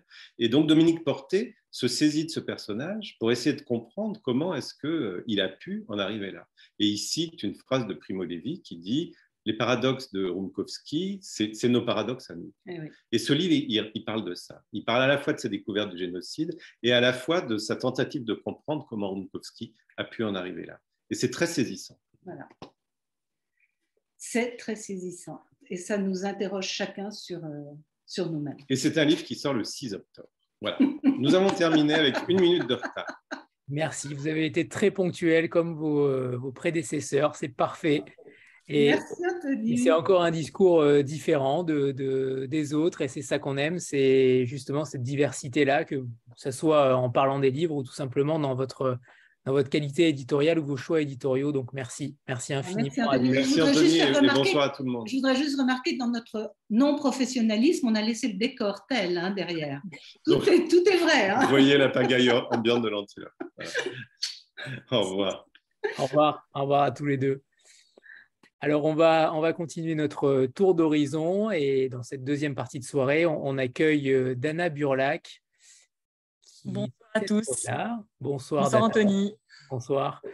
Euh, Dana qui dirige la partie littéraire des éditions de l'Observatoire qu'on aime particulièrement. Et comme à chaque rentrée littéraire d'ailleurs, le programme ne change pas chez vous. Vous tenez cette ligne, un auteur étranger, deux auteurs français. Euh, ça, ça ne change pas et vous y tenez. Vous nous, aviez, vous en aviez pardon, euh, déjà parlé euh, la dernière fois. Dana, c'est à vous. Je suis ravi de vous revoir à nouveau. Moi aussi. Merci Anthony. Et c'est marrant parce que j'aime bien voir des sortes de filiations. Je ne connais pas Anne-Sophie et Gilles Rosier, mais moi qui ai été bercée par les, par les chansons yiddish de ma grand-mère et qui adore l'antilope, ce serait bien qu'on procède à un échange de livres ou qu'on fasse connaissance parce que j'ai envie de tout lire. Voilà. en particulier le livre de Talila. Je mets, le micro juste pour dire volontiers. Ah avec plaisir. Donc en tout cas, bonsoir à tous euh, et merci à tous d'être là. Merci Anthony, comme d'habitude, c'est trop sympa. Alors comme tu, comme, oui, comme tu dis, euh, comme je suis un peu psychorigide, je ne change pas euh, ma recette. et c'est aussi une façon dont ce livre étranger, un premier roman français, on va aussi, et ou francophone, avec toujours cette idée que trouver parfois un premier roman, bah, c'est ça peut paraître un peu artificiel parce qu'on cherche ce premier roman. J'ai failli pas le trouver, je l'ai trouvé. Mais euh, je me mets dans la tête de trouver quand même un premier roman et un roman français ou francophone d'un auteur euh, euh, qu'on publie. Donc, ça me permet d'essayer, de, tenter d'avoir une, une, ligne éditoriale et de proposer malgré tout des titres que j'espère varier à vous, aux libraires. Donc, cette rentrée, elle est je commence. Anthony, tu as un ordre ou je commence dans l'ordre que je, vais. Oh. Oui, aucun problème. Alors, je vais commencer par le livre étranger, voilà, qui s'appelle Euphorie d'Eline Kuled. Euh, alors, je vous raconte, je sais que j'ai que 20 minutes, mais j'essaie de faire, euh, je vous raconte un peu l'histoire du livre aussi, parce que c'est toujours intéressant, la littérature étrangère, de savoir pourquoi on les trouve et comment on les trouve. Et c'est pas du tout la même manière que la littérature française qu'on a de, chercher, de trouver un, un, livre. Alors, ce qui m'a interpellée, c'est que je constate que ce roman, qui est un premier roman d'une jeune auteure suédoise, Eline Kulette, donc, est euh, traduit en cours de traduction dans 25 pays, qu'il marche très fort à enfin, en Suède, qu'il a le prix Auguste, qui est le prix Goncourt. Bon. Et comme les temps sont durs et qu'en littérature étrangère, euh, tout le monde euh, se plaint que c'est difficile, tout ça, je me dis quand même, un premier roman suédois qui est en cours de traduction en 25 pays, c'est intéressant, surtout quand j'apprends qu'il parle de Sylvia Plath. Donc, les Scandinaves, ils ont bon, ils ont pas mal de sous pour promouvoir leur littérature. C'est aussi pour ça qu'ils traduisent souvent tout en anglais. Je ne parle pas le suédois, donc j'ai la chance de lire ce texte en anglais. Et alors, je me suis mis une sorte de taser si je dis euh, coup de cœur, bouleversant, incroyable. Je, me mets des, baffes, mais je risque de le dire quand même. Parce que oui, c'est vraiment un livre que j'ai trouvé extraordinaire, parce qu'il raconte, alors, pas raconter trop l'histoire, pour ceux qui aiment parmi vous euh, Sylvia Plath, c'est la dernière année de la vie de Sylvia Plath. Alors vous me direz, oui, il y a plein de livres sur le sujet, mais j'ai hâte d'en parler avec vous, mais celui-là, il est différent. Euh, c'est la dernière année de, vie, donc, de sa vie. Donc, si on connaît un petit peu, on arrive vraiment en Angleterre dans les années 60 avec Sylvia, qui est enceinte jusqu'aux yeux de son deuxième enfant, qui a sa petite fille Frida, qui a deux ans, et qui a son poète de mari, Ted Hughes. Euh, si on connaît leur histoire, on est plongé vraiment. En fait, c'est le style d'Eline Collette qui fait tout, mais on est vraiment en elle. Alors, ce n'est pas un exercice un peu à l'américaine, purement biographique, qui peut parfois sonner un peu euh, faux. Elle s'est vraiment mise dans la peau de Sylvia Plath. Alors, on imagine cette bah, enceinte euh, jusqu'aux yeux. Toutes les nuits, elle se lève, elle va écrire ce qui vont être en fait ses poèmes les plus, alors moi j'adore, mais ses poèmes les plus connus. Ariel va être publié cette année-là, La cloche de détresse. Enfin bon, mais elle est quand même dans sa campagne avec ses deux enfants en bas âge, en proie à des tourments psychologiques qu'on lui connaît, qui sont assez assez intense. Et pourtant, le livre s'appelle Euphorie parce que justement, l'auteur a choisi de, la décrire plutôt du, du, haut de la vague, euh, avec ses hauts et ses bas, euh, jusqu'à, alors, on connaît euh, sa fin, mais c'est pas franchement le, sujet. C'est vraiment la dernière année de sa vie avec cette impossibilité qu'elle a. Enfin, elle doit écrire, elle a son mari qui doit écrire aussi. Il y a beaucoup de rivalités amoureuses. Il y a la vie quotidienne, il y a elle, l'américaine, et la culture anglaise. Mais c'est intéressant parce que je l'ai fait lire à pas mal de gens en interne avant même, il y a, quelques mois, et il y en a qui ne connaissaient pas forcément le monde de, de, Sylvia Plath. Et en fait, je pense que même si on ne connaît pas sa vie, c'est fascinant un peu. Alors, il y avait un livre qu'on avait publié qui s'appelait L'âge de la lumière, qui parlait de Lynn Miller. Je ne sais pas si euh, voilà, vous vous en souvenez. Et c'est aussi cette manière de voir ces femmes euh, extraordinaires, un peu. Elle n'est pas oubliée par l'histoire parce qu'on la, on la connaît tous, mais qui n'a pas forcément eu euh, la lumière qu'elle méritait, mais qu'on la connaisse ou pas, c'est vraiment la vie quotidienne d'une femme qui essaye de travailler, qui essaye d'être mère. Mais je vous dis ça, ça a l'air tellement cliché quand je le dis comme ça, alors que c'est écrit avec une finesse, un humour, un ton absolument extraordinaire. Et euh, il y a aussi quelque chose qui m'avait marqué, parce que j'aime bien quand il y a des signes, euh, et quand j'achète, il y a eu des enchères en France, on gagne des enchères, et m'écrire, moi je voulais le confier pour la traduction à Anna Gibson, qui est pour moi la, plus grande traductrice euh, du suédois, elle est vraiment merveilleuse. Et une heure après avoir acheté les droits de ce livre, elle m'écrit et elle me dit, elle me dit, j'adore ce bouquin, il faut que je le traduise. Elle, elle a traduit, elle traduit aussi de l'anglais, elle a traduit Colm Toybee, elle traduit. Ah ben, je vois quelqu'un qui parle de la rencontre en effet à, à, Saint-Mandé avec Pauline Pierret, ce livre. Enfin bref, et donc Anna Gibson m'écrit et là je me dis, Là, c'est quand même alignement des étoiles et la preuve, c'est qu'elle a, fait une traduction absolument extraordinaire. Euh, voilà, j'ai dit coup de cœur extraordinaire, j'ai dit tout ce que je voulais pas dire, mais c'est vraiment un texte, moi, que je, que, je trouve extraordinairement fin et fort et fougueux et lumineux. Et c'est pour ça que c'est intéressant les choix de couve. Alors, on a cette charte que vous commencez à, connaître. Donc c'est chouette parce que ça me permet de choisir, euh, euh, voilà, après concertation évidemment en interne, les, les couvertures. Et les, les, autres, les Américains, les Italiens, ils n'ont pas du tout choisi ça. Les Suédois et une dizaine de pays, ils ont pris une couverture illustrée avec un, un sein qui gicle du lait. Je vous assure que c'est vrai. C'est très bizarre. Ça n'a aucun sens. Je n'ai pas compris. Donc, j'ai pas pris ça.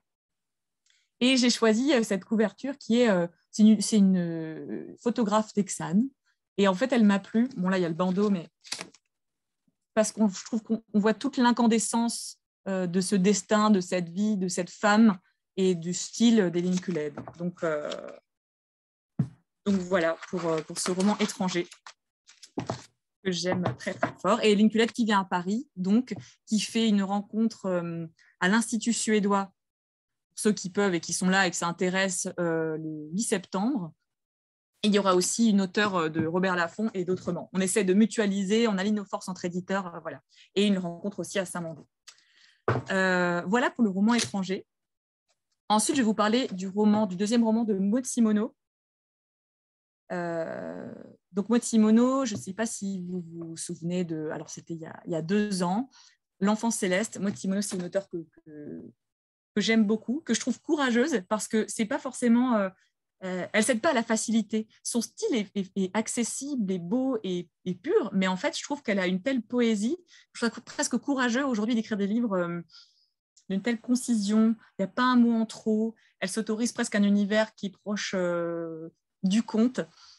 Voilà, donc je trouve que c'est parfois il y a des thématiques qui sont justement peut-être un peu et on tombe tous dans le panneau. moi la première, mais c'est racoleur et c'est pesant. Et voilà, j'aime le fait qu'elle n'aille pas là-dedans, alors que vous allez voir, le sujet pourrait l'être. Ce que j'aime chez Maud, et parce que je, crois que je partage avec elle deux espèces d'obsessions, euh, un peu l'insularité, tout ce qui est microcosme, île, huis clos, et l'enfance, on va dire. Et je trouve que parler de l'enfance, souvent je suis énervée par euh, les, voix des enfants dans les romans, ou dans les séries, ou dans les films.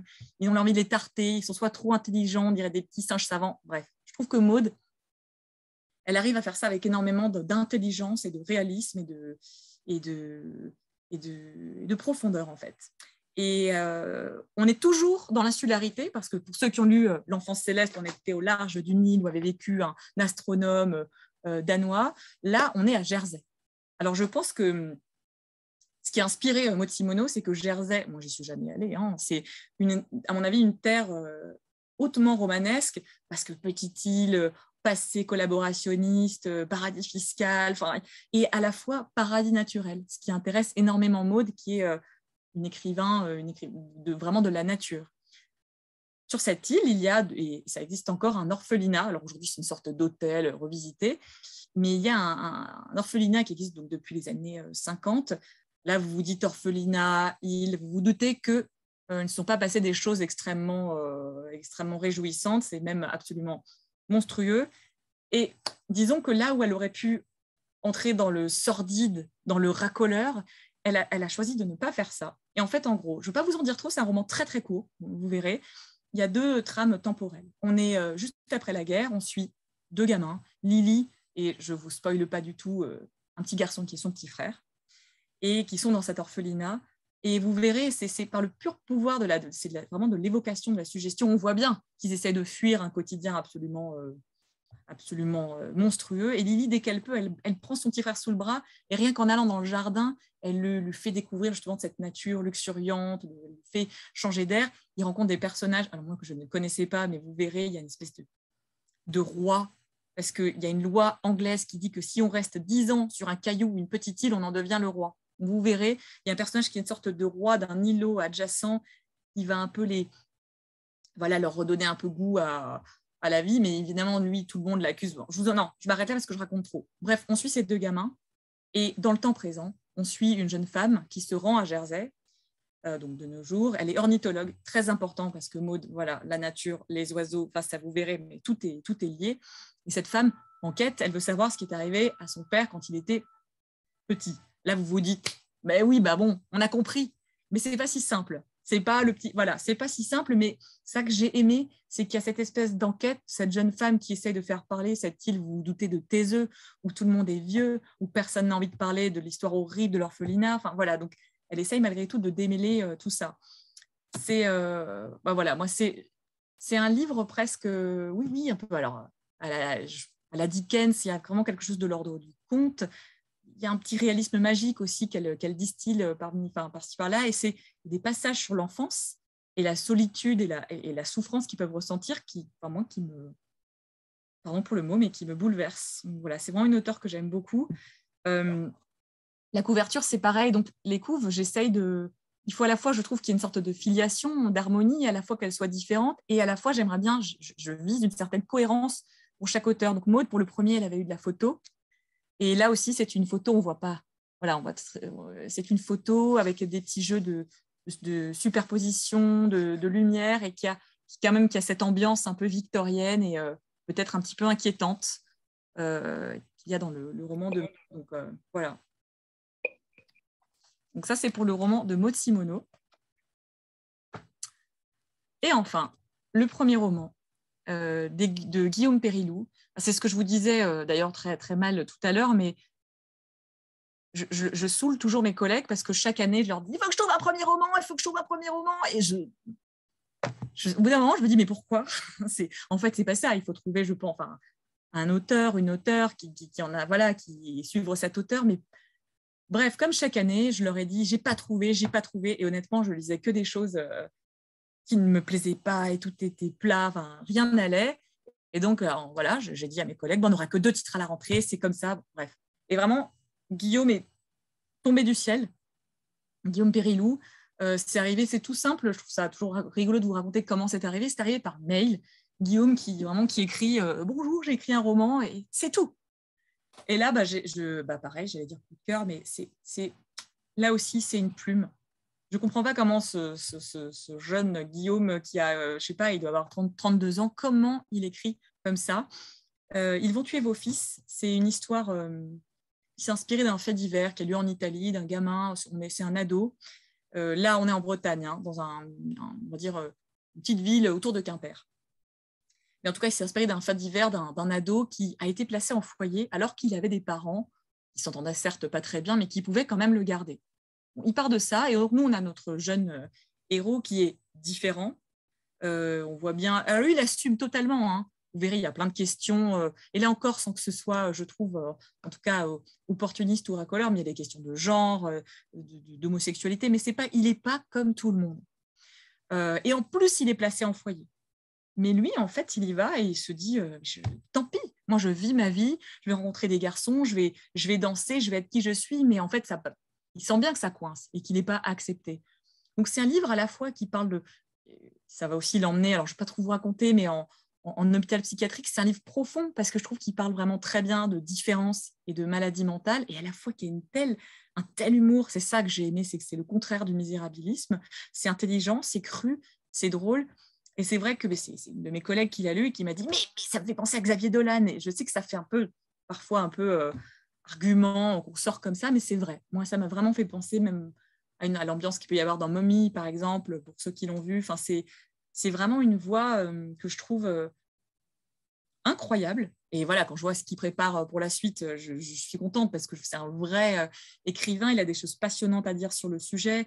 Et c'était une rencontre extraordinaire parce que vraiment, on a on avait un mois pour travailler ensemble le texte, mais euh, c'est vraiment un roman que, qui m'a m'a bluffé complètement. Ah oui, et la couverture. Donc, c'est drôle parce que je sais pas. Donc, c'est une couverture de, c'est une photo de d'Hervé Guibert. Et au début, on avait plein de pistes. C'était, c'était dans tous les sens. Et c'est Guillaume Périlou qui m'a dit, mais, pourquoi pas Hervé Guibert? Et en fait, parfois, on a l'impression que c'est compliqué, les droits, les, et voilà. Et c'est euh, Christine Guibert qui, dans les dix minutes, nous a dit, mais avec plaisir, je vous donne cette photo. Voilà, c'était euh, intéressant. Et c'est une photo qui s'appelle La Grimace et qui en plus est vraiment, je trouve, euh, hyper euh, connectée et très, très cohérente avec le, contenu du livre. voilà, et il est déjà, bon, voilà, il a été repéré, il est sur la sélection du prix Stanislas, du prix du Monde. C'est pas pour faire le blabla sur les prix, mais ce qui est chouette, c'est que je, trouve qu'il, j'ai qu'il a été, il est repéré pour ce qu'il est, un génie. voilà, Anthony que j'ai à dire pour la rentrée. Merci Dana. Alors il vous reste un petit peu de temps si vous voulez euh, glisser peut-être un livre qui va sortir juste après la rentrée. Euh, Alors euh, je peux déjà dire ouais rapidement que bah, parce que là c'est complètement schizophrène, on prépare janvier en fait. Ça que donc là on est en train de finir janvier, de présenter janvier aux commerciaux. Donc c'est donc je vous dis juste qu'en janvier il y a le nouveau roman de Marie Charelle qui avait fait Les Danseurs de l'aube et que son prochain roman. Alors le titre n'est pas encore gravé dans le marbre mais est extraordinaire j'ai adoré ce texte. Il se passe au Canada, euh, juste après la Seconde Guerre mondiale, avec c'est l'histoire des Japonais qui ont été envoyés là-bas pour construire des, chemins de fer, pareil qu'aux États-Unis, et des femmes qu'on envoyait, des Japonaises, pour être un peu mariées de force. Bon, je raconte très mal, mais c'est d'un romanesque absolu. Marie Charelle. Il y a un roman américain on n'a pas encore le titre d'une jeune auteure qui s'appelle Lily Yu et qui raconte, euh, bah, pour ceux qui l'ont lu, c'est dans la veine du silence d'Isra. Voilà ça n'a rien à voir, mais c'est vraiment le périple d'une famille euh, afghane jusqu'en Australie. C'est euh, intensément romanesque et très fort. Et pour terminer, j'ai une minute. Il y aura un roman québécois, et ça c'est rigolo, et j'espère qu'on en reparlera, parce que ce roman québécois, je le lis et je me dis que j'adore, mais que la fin ne me va pas du tout. Et donc j'ai tenté le tout pour le tout, j'ai contacté l'éditeur québécois, parce que c'est pas très agréable pour l'éditeur québécois forcément de s'entendre dire j'adore ce texte, mais la fin ça va pas. Mais il a accepté, l'auteur a accepté, et donc on est en plein travail justement pour bah, retravailler ce texte. C'est pas pour qu'il soit à notre sauce, mais moi, pour moi, la fin, ça, ne, ça ne fonctionnait pas. Donc voilà, un texte québécois revisité. Voilà. Intéressant ça, parce que c'est plutôt rare euh, de modifier une fin. Euh, Je suis pas sûre que ça se fasse trop. Ouais. je pense pas, donc ça va être très intéressant de euh, comparer les deux. Peut-être deux publics différents. Merci. Merci, merci Anthony, merci beaucoup, merci à tout le monde. Au revoir, merci beaucoup. Merci à tous. Alors, on continue avec les éditions Plein Jour et Sybille Grimbert. je ne sais pas si elle est encore là, je ne l'ai pas forcément vue. Est-ce que Sybille peut se manifester? Pardon, je suis là, je suis là. Ah ben voilà, tu es là. Parfait. Vous m'entendez? Oui, c'est bon. Très bien. Alors d'abord, euh, bonjour euh, à tous. Et je, je, je, vous le dis parce que ça m'angoisse, je ne suis pas sûre que, que je vais occuper les 20 minutes. Il n'y a aucun problème. En euh, principe, je suis plutôt assez concise. Mais enfin, en tout cas, je suis très contente de vous retrouver. Donc, moi, je vais vous présenter donc plein jour, je le rappelle, ne fait jamais de roman. Donc je suis un peu euh, hétérodoxe ici. Et, euh, euh, c'est ce qui fait votre charme, Sybille. Et Merci. et donc, je vais vous parler tout d'abord du Luc Briand. Je ne sais pas si je vous montre bien, qui s'appelle Le Brassard et qui, qui sort demain et qui déjà est en train de, semble parti pour un, un très gros, enfin non, un, un, vraiment beau succès de presse. Il y a même le Times qui nous a appelé. Et euh, alors, il raconte l'histoire. Alors, d'abord, euh, Luc Briand, finalement, je vais occuper les 20 minutes si je bégaye comme ça. Euh, Luc Briand avait écrit chez nous un livre qui avait été très remarqué, qui s'appelait La revanche de la guillotine sur le dernier pour aller vite, guillotiné français, qui n'était pas, qui voilà, qui n'était pas Ranucci, qui était après. Et là, il nous raconte l'histoire d'Alexandre Villaplane, que les gens qui aiment, enfin les spécialistes de football connaissent, les historiens du football connaissent, et qui est une histoire très particulière parce qu'Alexandre Villaplane, dont vous voyez là la photo, euh, a été, a participé et a été un membre important de la première équipe de France pour la première Coupe du Monde de l'histoire au Guatemala, qui s'est passé. Tout ça, ça se passe au tout début des années 30. C'est, on, est avec un football qui n'est pas du tout professionnel comme, euh, comme aujourd'hui. C'est ce qu'on appelait un professionnalisme marron, c'est-à-dire qu'en fait, on, payait, enfin, des, des, des clubs payaient à des joueurs comme Villaplane, très doué, euh, un bar tabac qui lui permettait de vivre, et en même temps, il jouait. C'était, et Alexandre Villaplane a une particularité assez sinistre, c'est qu'avec cette belle carrière euh, quand même euh, dans le football, pendant la guerre, il va rentrer dans la Gestapo de la rue Lauriston, chez Bono et Lafont et il sera immédiatement fusillé à la libération. Et en fait, euh, Luc Briand va raconter cette trajectoire absolument dingue d'un petit bonhomme qui est uniquement motivé, alors par le foot, ça je crois que vraiment il aimait et il était très doué, mais sinon par l'appât du gain, par euh, la cupidité, qui, euh, qui, quand il est jeune, fait des petits trafics qui sont très très bien racontés, qui sont parfois drôles, parfois euh, misérables, des arnaques à la loterie, mais des grosses arnaques à la loterie, et, et, ainsi de suite. Et tout ça va l'entraîner, par goût du lucre, à rentrer dans la Gestapo. Il écrit ça, c'est absolument passionnant.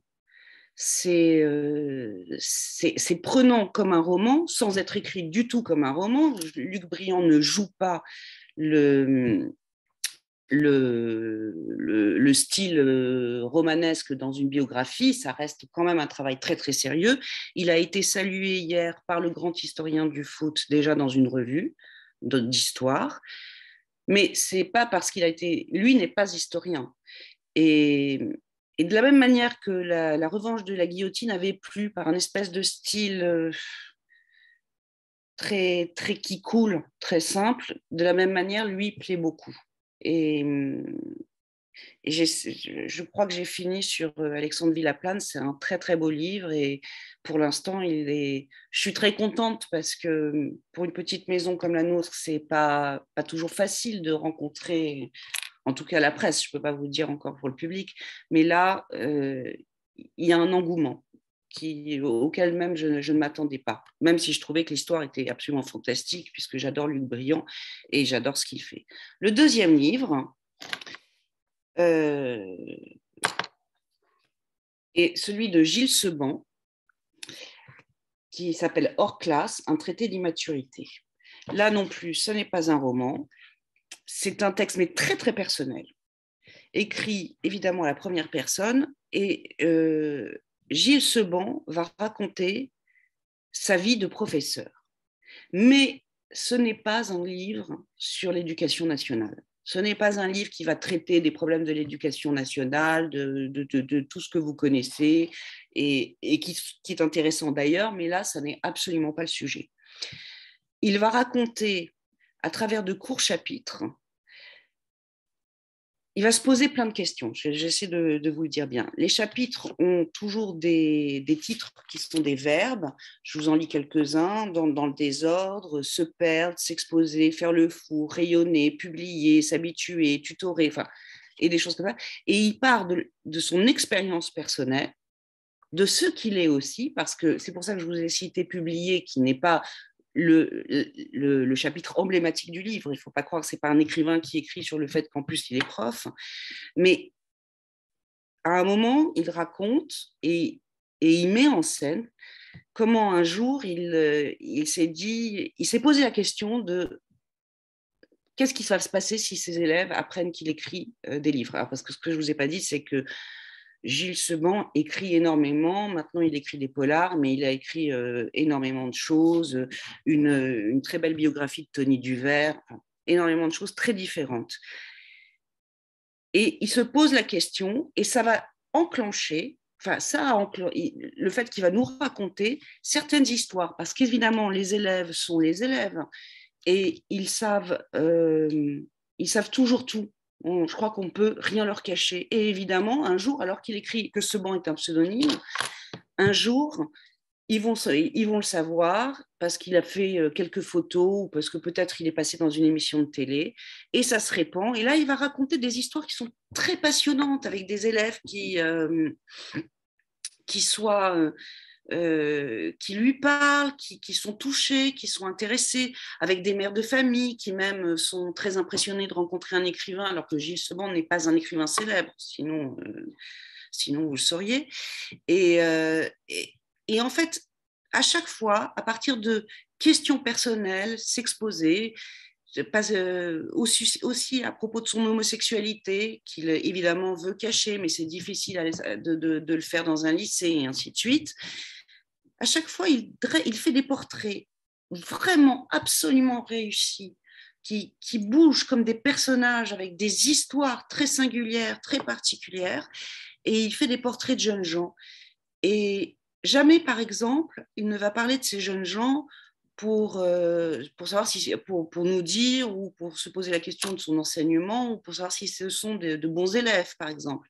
D'ailleurs, il, euh, comme il le dit, il ne, euh, ah, ben voilà, je, vais me supprimer parce que, bref, comme il le dit, il, euh, il n'aime que les cancres. Et en fait, c'est leur immaturité qui lui, qui, va, qui lui apprend quelque chose à chaque fois.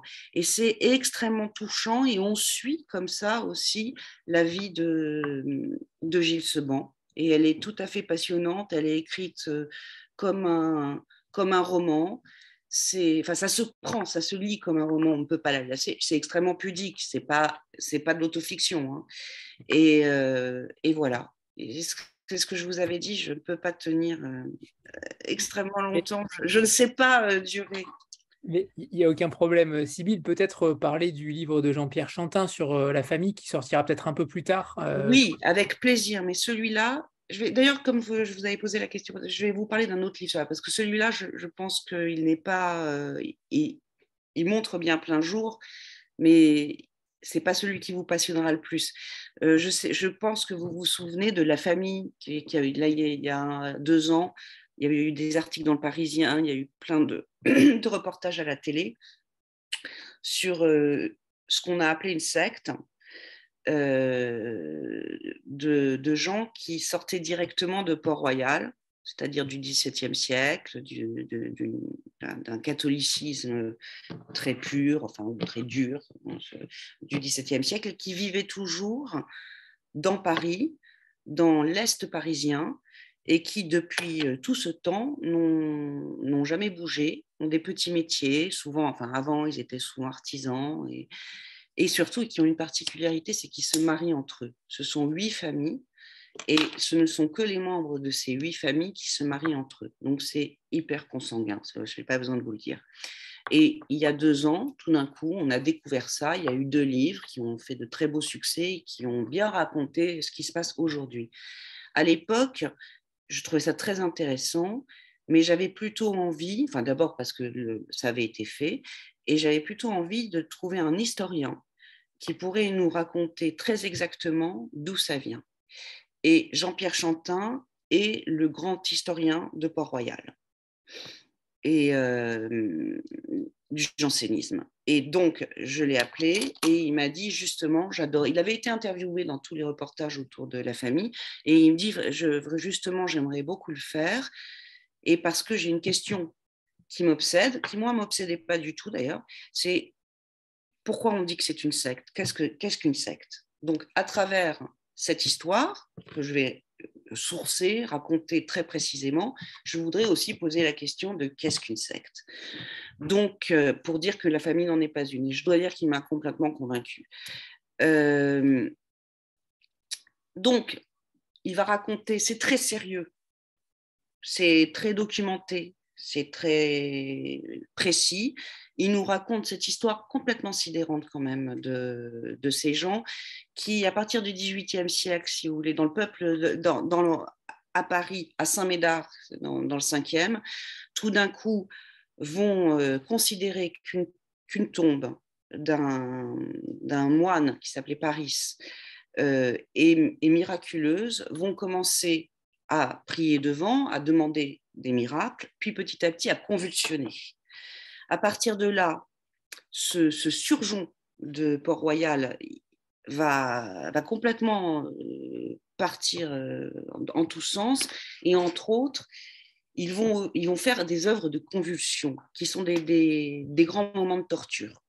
Euh, c'est-à-dire que quelqu'un vient, il, est volontaire, dit qu'il a le mal en lui, qu'il faut le, ou qu'il faut qu'il souffre, etc. Et on va lui planter des épines dans, dans, le corps, dans les seins si c'est des femmes, on va les pendre à l'envers, on va les traîner et on va le battre. Et, et à la fin, les gens ne mourraient pas. Euh, et, à la fin, on considère qu'il a, qu'il a fait une, œuvre de convulsion et que, et que c'est très bien et qu'il est purifié et, ainsi de suite. Et tout ça va donner au fil du temps, à travers, je vais vous le faire très, vraiment très très brièvement, euh, à travers aussi euh, un mouvement identique à Lyon et, et, dans toute la région autour de Lyon. Tout ça va faire qu'au 19e, des gens vont arriver qui sont tous des gens du peuple, qui vont avoir une particularité, c'est qu'ils sont antipapistes, ça c'est un peu normal, c'est des jansénistes, c'est, euh, ils sont contre l'autorité du pape qui avait vraiment embêté euh, Port-Royal, mais en plus ils vont être révolutionnaires. Et ils vont faire partie de la, partie de la révolution. C'est un mouvement très populaire, c'est un mouvement très égalitaire, c'est un mouvement religieux et républicain. Et ils vont faire des vœux de pauvreté d'un certain point de vue. Ils doivent travailler tous, donc je vous l'ai dit, dans l'artisanat, mais enfin, ils, vivent pas mal. Euh, des petits métiers, les femmes ne doivent pas travailler, ils étudient et lisent les textes, leurs textes, euh, toute la semaine. Euh, et, c'est totalement fascinant. Et, et, et, ils ont encore, ils utilisent encore des petits mots là, auxquels je ne pense pas là, mais des petits mots extrêmement drôles du peuple de Paris pour dire certaines choses. Donc, Chantin, à la fin, enfin, dans le dernier tiers, se pose la question de est-ce une secte? Et effectivement, je crois qu'aujourd'hui, on peut dire que ce n'en est pas une. On peut en sortir malgré les, articles qui, euh, enfin, si on, les autres ne sont pas contents que vous partiez, mais vous pouvez partir. C'est une communauté totale, c'est-à-dire qu'on ne vous vole pas votre argent. Ça va de soi que tout est en commun, c'est un souhait. Aujourd'hui, les femmes peuvent travailler. Aujourd'hui, les enfants sont scolarisés. Et il reste l'immense question très, très problématique de la consanguinité et de l'inceste. Ce n'est pas un inceste père-fille, mère-fils, euh, frère et sœur, ce n'est pas un inceste direct, c'est un inceste avec des cousins. Et il se trouve que j'ai quand même été vérifié, euh, je ne dis pas que je trouve ça bien, mais euh, du tout même. Mais en revanche, la loi, française ne le condamne pas. Donc, vous voyez, et ça se termine comme ça. Chantin ne tranche pas il, donne des éléments, mais ça, donne un peu de, ça donne du piment, du peps à son livre. Voilà. Et ensuite, nous partirons pour les éditions plein jour, euh, après janvier, dans un gros moment sur euh, la Russie, la Biélorussie, l'Ukraine. Et là, on a des textes absolument géniaux de, de, de gens euh, qui font des enquêtes formidables. Voilà. Pardon, vous pouvez rappeler le titre de Chantin, s'il vous plaît? La famille. La famille. La famille, mais je vais vous, la, je vais vous montrer. Parce qu'en effet, la couverture euh, n'est pas encore euh, disponible. Oui, non, si, si, elle l'est, mais je ne pensais pas en parler parce que c'est une dissidence catholique au cœur du Marais, au cœur de Paris, pardon, euh, 17, 21e siècle. Je ne sais pas si, si vous voyez. parfaitement. Et d'ailleurs, il sort quand? Est-ce qu'il y a une date euh, prévue? Oui, bien sûr, il sort en octobre. Ok, super. Il sort début octobre.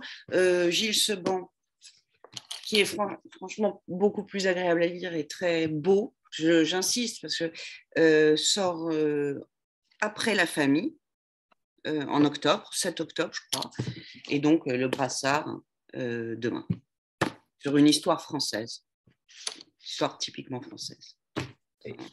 Voilà. Merci Sybille, et je rappelle qu'on avait déjà fait une rencontre ensemble. Oui la présentation de la maison. Donc, je vous conseille à, tous de, euh, d'aller la voir parce qu'elle était euh, fabuleuse aussi, où euh, Sybille nous parle de sa maison et de sa, des difficultés parfois à faire exister des textes. C'était une rencontre, j'en ai un merveilleux souvenir. Merci. Et, avec Sybille, on ne se quitte plus puisque dans trois semaines, elle reviendra pour son roman, parce qu'elle est aussi autrice pour son roman chez Anne Carrière, aux éditions Anne Carrière, Le Dernier des Siens. Euh, donc voilà, on ne se quitte plus avec et donc euh, vous allez. J'espère que je ne vous ai pas euh, fatigué. En plus, j'avais mal mis le, Je me vois, c'est très désagréable. Oui, j'ai mis la, mise en évidence pour tout le monde, oui. c'est très troublant. Voilà, écoutez, je, vous remercie, c'est vraiment sympathique de vous avoir eu là et que vous ayez passé un peu de temps avec moi. Et je vous dis à bientôt alors. Et oui, à bientôt. Au revoir. Au revoir. Au revoir. Le 20 septembre, pour être précis. Alors, on va, on va finir en, beauté et en, et en pétillance, pourrais-je dire, avec les, éditions d'Alva. Euh, Juliette Ponce, qui a fondé la maison euh, récemment, et Marianne Lacoma, l'inépuisable, pourrait-on dire. Je pense qu'elles sont là. Je crois avoir vu Juliette. Juliette et Marianne, êtes-vous là? Moi, je suis là. Est-ce que vous. Ah, ah voilà. Parfait. Bon. Parfait. Bonjour. Alors, attendez, parce que j'essaie de trouver une, position, mais en fait, comme j'ai des gens qui, qui, sont venus dîner chez moi, et, et, du coup, ils ont volé la chaise que, sur laquelle je m'assois normalement. Donc, je, suis assise. Euh, attendez, je vais prendre un carton de livres, parce que ça jette. Voilà. Non, debout, Marianne. Debout. Voilà, c'est tout ce que je peux faire. Alors, elles sont là, les, deux, les deux sont là, parfait. Euh, alors, quelle rentrée vous avez euh, préparé encore euh, Engagé, romanesque, girl, power Girl power? Ah bah toujours À la fois engagé, romanesque et girl power. Voilà, c'est tout à fait nous. Il y a tout alors, oui, la rentrée d'Alva, la rentrée d'Alva, ce sont deux livres. Alors, bon, vous savez, chez alors Dalva, euh, déjà pour ceux qui, connaissent euh, pas bien la maison d'édition ou qui la connaissent pas du tout, ce qui est tout à fait possible parce que Dalva est né il y a, euh, il y a un peu plus d'un an. Hein, donc, Ouais, on est né en mai, en mai dernier, donc vous voyez, ça fait un an et quelques mois, donc c'est encore une toute jeune maison. Et donc Dalva, le principe, c'est de ne publier que des autrices sur tous les sujets et d'explorer particulièrement certains thèmes auxquels on n'associe pas forcément les femmes. Et donc à cette rentrée, on a une, romancière française, c'est la deuxième romancière française qu'on publie, avec un premier roman qui s'appelle La Sauvagière. et voilà Corinne Morel d'Arleux. Alors là, c'est euh, ce qu'on pourrait appeler un, roman de natural writing. Alors ça, on aime bien parce que euh, vous savez, le nature writing, enfin, euh, moi en plus, il y a quelques années, je, travaillais euh, aux éditions Gallmeister et donc euh, j'avais moi-même cette, cette, image en tête que le nature writing, c'était forcément un mec qui pêchait ou qui allait se confronter à un ours dans le Montana. Et puis, j'ai rencontré Juliette et Juliette m'a dit Ah non, mais moi j'en ai marre de cette espèce de cliché du mec qui s'oppose aux forces de la nature, j'en peux plus, j'ai envie, j'ai envie de voir ce que les femmes ont à dire euh, sur la nature. Et donc, on s'est dit, bah, chez Dalva, on fera du nature writing au féminin. Et, euh, et donc, c'est le cas euh, de, Corinne Morel-Darleux. alors, Corinne Morel-Darleux, si... il y en a peut-être certains d'entre vous qui l'ont déjà lu pour un petit essai qu'elle a publié qui s'appelle Plutôt couler en beauté que flotter sans grâce, sous-titre Réflexion sur l'effondrement. Et en fait, c'est un essai sur notre bah, notre rapport euh, déjà à l'écologie, notre rapport euh, à, la, notre société, à la société de consommation, et puis plus généralement sur tout ce qu'est le concept de réussite. C'est-à-dire, qu'est-ce qui fait qu'on peut dire qu'on a réussi sa vie ou, euh, qu'on n'a pas réussi sa vie? Et elle va notamment parler de l'exemple de, de. Enfin, c'est là-dessus que s'ouvre ce livre qui est très, très beau, vraiment, que je vous encourage à lire aux éditions Libertalia. Euh, où, vous savez, Moitessier, c'était ce navigateur qui un jour euh, finit une course euh, autour du monde en solitaire et qui voit la ligne d'arrivée, qui décide de faire demi-tour parce qu'il n'a pas envie de, de il n'a pas envie d'arriver, il n'a pas envie de tourner dans le, dans le jeu de la promotion, etc. Et donc, voilà. Et donc, Corinne, ça faisait longtemps. Alors, bon, elle, elle a un parcours euh, qui est tout à fait en accord avec, euh, avec sa vie, enfin, qui, qui est fait de réflexion, puisqu'elle est, elle a fait une grande école de commerce. En sortant de cette école de commerce, elle a, eu, euh, elle a commencé à travailler dans des grands groupes. Et en fait, après, après quelques années, elle s'est dit, mais enfin, je, je fais n'importe quoi, je, n'ai pas du tout envie de travailler dans cet univers. Elle s'est engagée en politique. et puis, plus ça allait dans sa carrière politique, plus elle a quitté des groupements politiques, ou enfin, de, des partis politiques où elle était euh, où, elle pouvait travailler au niveau euh, euh, national, etc., pour aller rejoindre justement des actions de terrain et des petites actions locales. Et elle, elle est convaincue que c'est comme ça qu'on réussit à faire avancer les choses et qu'en fait, si, si on doit se battre pour quelque chose, on se bat toujours à l'échelle de nos petites vies et pas, voilà, et pas, pas en essayant de faire des grands discours, voilà, que il faut vraiment faire du militantisme de terrain.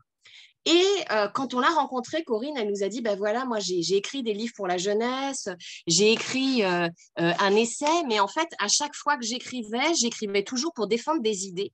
Et j'ai envie de passer à autre chose, d'écrire un roman qui, qui, soit là avant tout pour, une, pour les mots, pour une dimension poétique, pour, pour, pour parler de sensations, d'émotions. Et c'est là que qu'elle nous a proposé La Sauvagière. Juliette Ponce, à toi de nous parler du transition. Euh, et bonjour Juliette d'ailleurs, parce que je ne t'ai même pas vue aujourd'hui. Oui, bonsoir. Euh, et donc la sauvagière, enfin, il y a quelques, je reviens juste un tout petit peu sur Corinne, parce qu'il y a quelques semaines dans, dans, Libération, elle a écrit une très très belle tribune sur l'art de déserter, la désertion possible dans ce monde de crise perpétuelle et de présence euh, au monde perpétuel, où elle disait en en introduction, euh, cette envie de bifurquer, de, de, prendre le large et de déserter, euh, je voudrais d'abord dire qu'on a, on devrait avoir le droit d'y céder et puis euh, de l'explorer. Et en fait, l'histoire de la sauvagière, c'est euh, l'exploration justement de euh, qu'est-ce qui se passe si en effet on déserte le monde, on bifurque et on se, on se laisse aller à, à lâcher complètement prise. Donc on y suit, alors c'est c'est construit sous une forme de, fable, c'est très onirique. Hein. Euh, le lecteur reste très incertain de tout ce qui se passe. Euh, il n'a pas de nom auquel s'accrocher, il n'a pas de lieu précis, il n'a pas d'époque précise.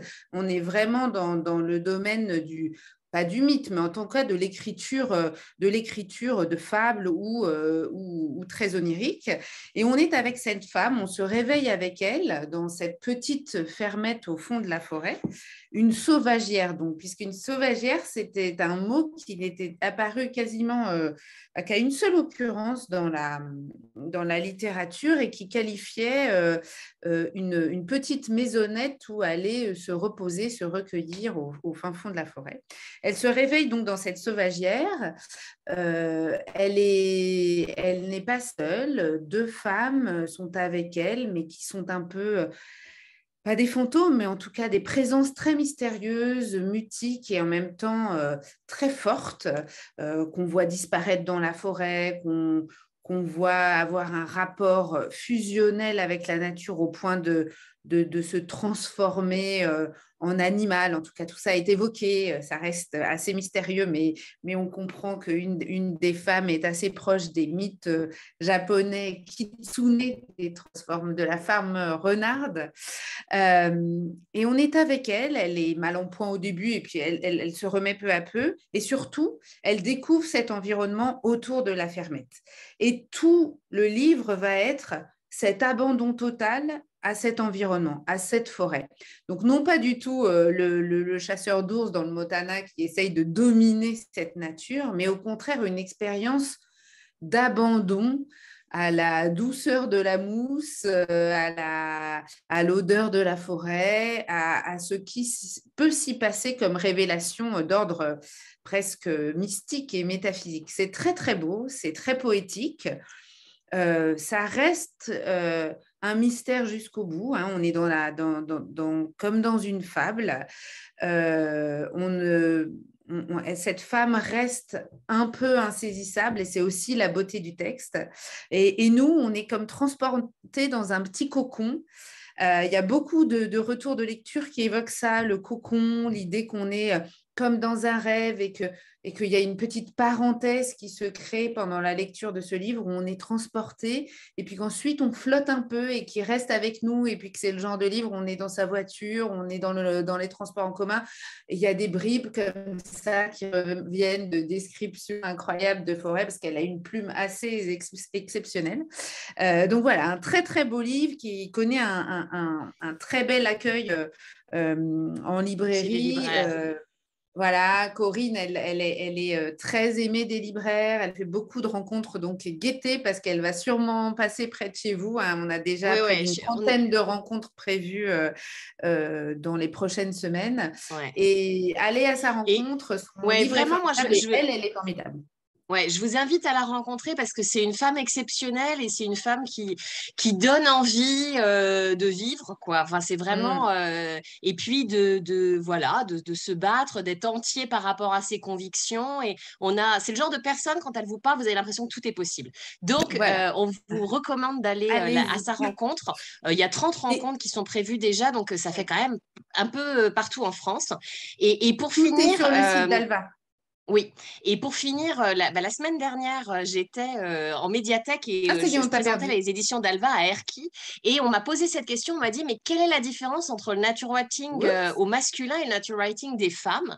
Et bon, alors j'ai dit que je ne savais pas très bien parce que pour l'instant, j'en étais qu'au début de l'exploration du nature writing de femmes, si, si tant est que je connaisse bien le nature writing masculin, mais, mais en tout cas, que ma, mon, premier, ma première idée, c'était qu'en fait, c'est vrai que chez, chez, chez les auteurs hommes que j'ai pu il y a beaucoup cette idée de, de l'homme face à la nature et que en fait, pour l'instant, toutes les autrices que j'ai découvertes, bah, il y a un moment où elles se fondent dans la nature, c'est-à-dire qu'en fait, elles découvrent qu'elles sont la nature et finalement, toutes les frontières sont abolies. Et c'est le cas avec cette sauvagière, c'est-à-dire que euh, euh, la femme est, euh, est nature au même titre que la forêt, que les animaux qui y vivent, etc. Et ça, ça a un côté ultra apaisant.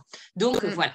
Pour, pour ce premier livre, Et alors, euh, attention, parce que pour le deuxième, nouvel univers, alors là, ça n'a rien à voir. La sauvagière, c'est un petit texte assez court euh, qui est, comme le disait Juliette, une fable qui est beaucoup de l'ordre de, l'émotion et des sensations. Et là, avec la ligne de couleur Didier Bachego, on vous emmène dans une grande fresque qui va vous faire parcourir déjà plusieurs années, plusieurs continents même, avec son, son, son, personnage principal, Lafanu Brown.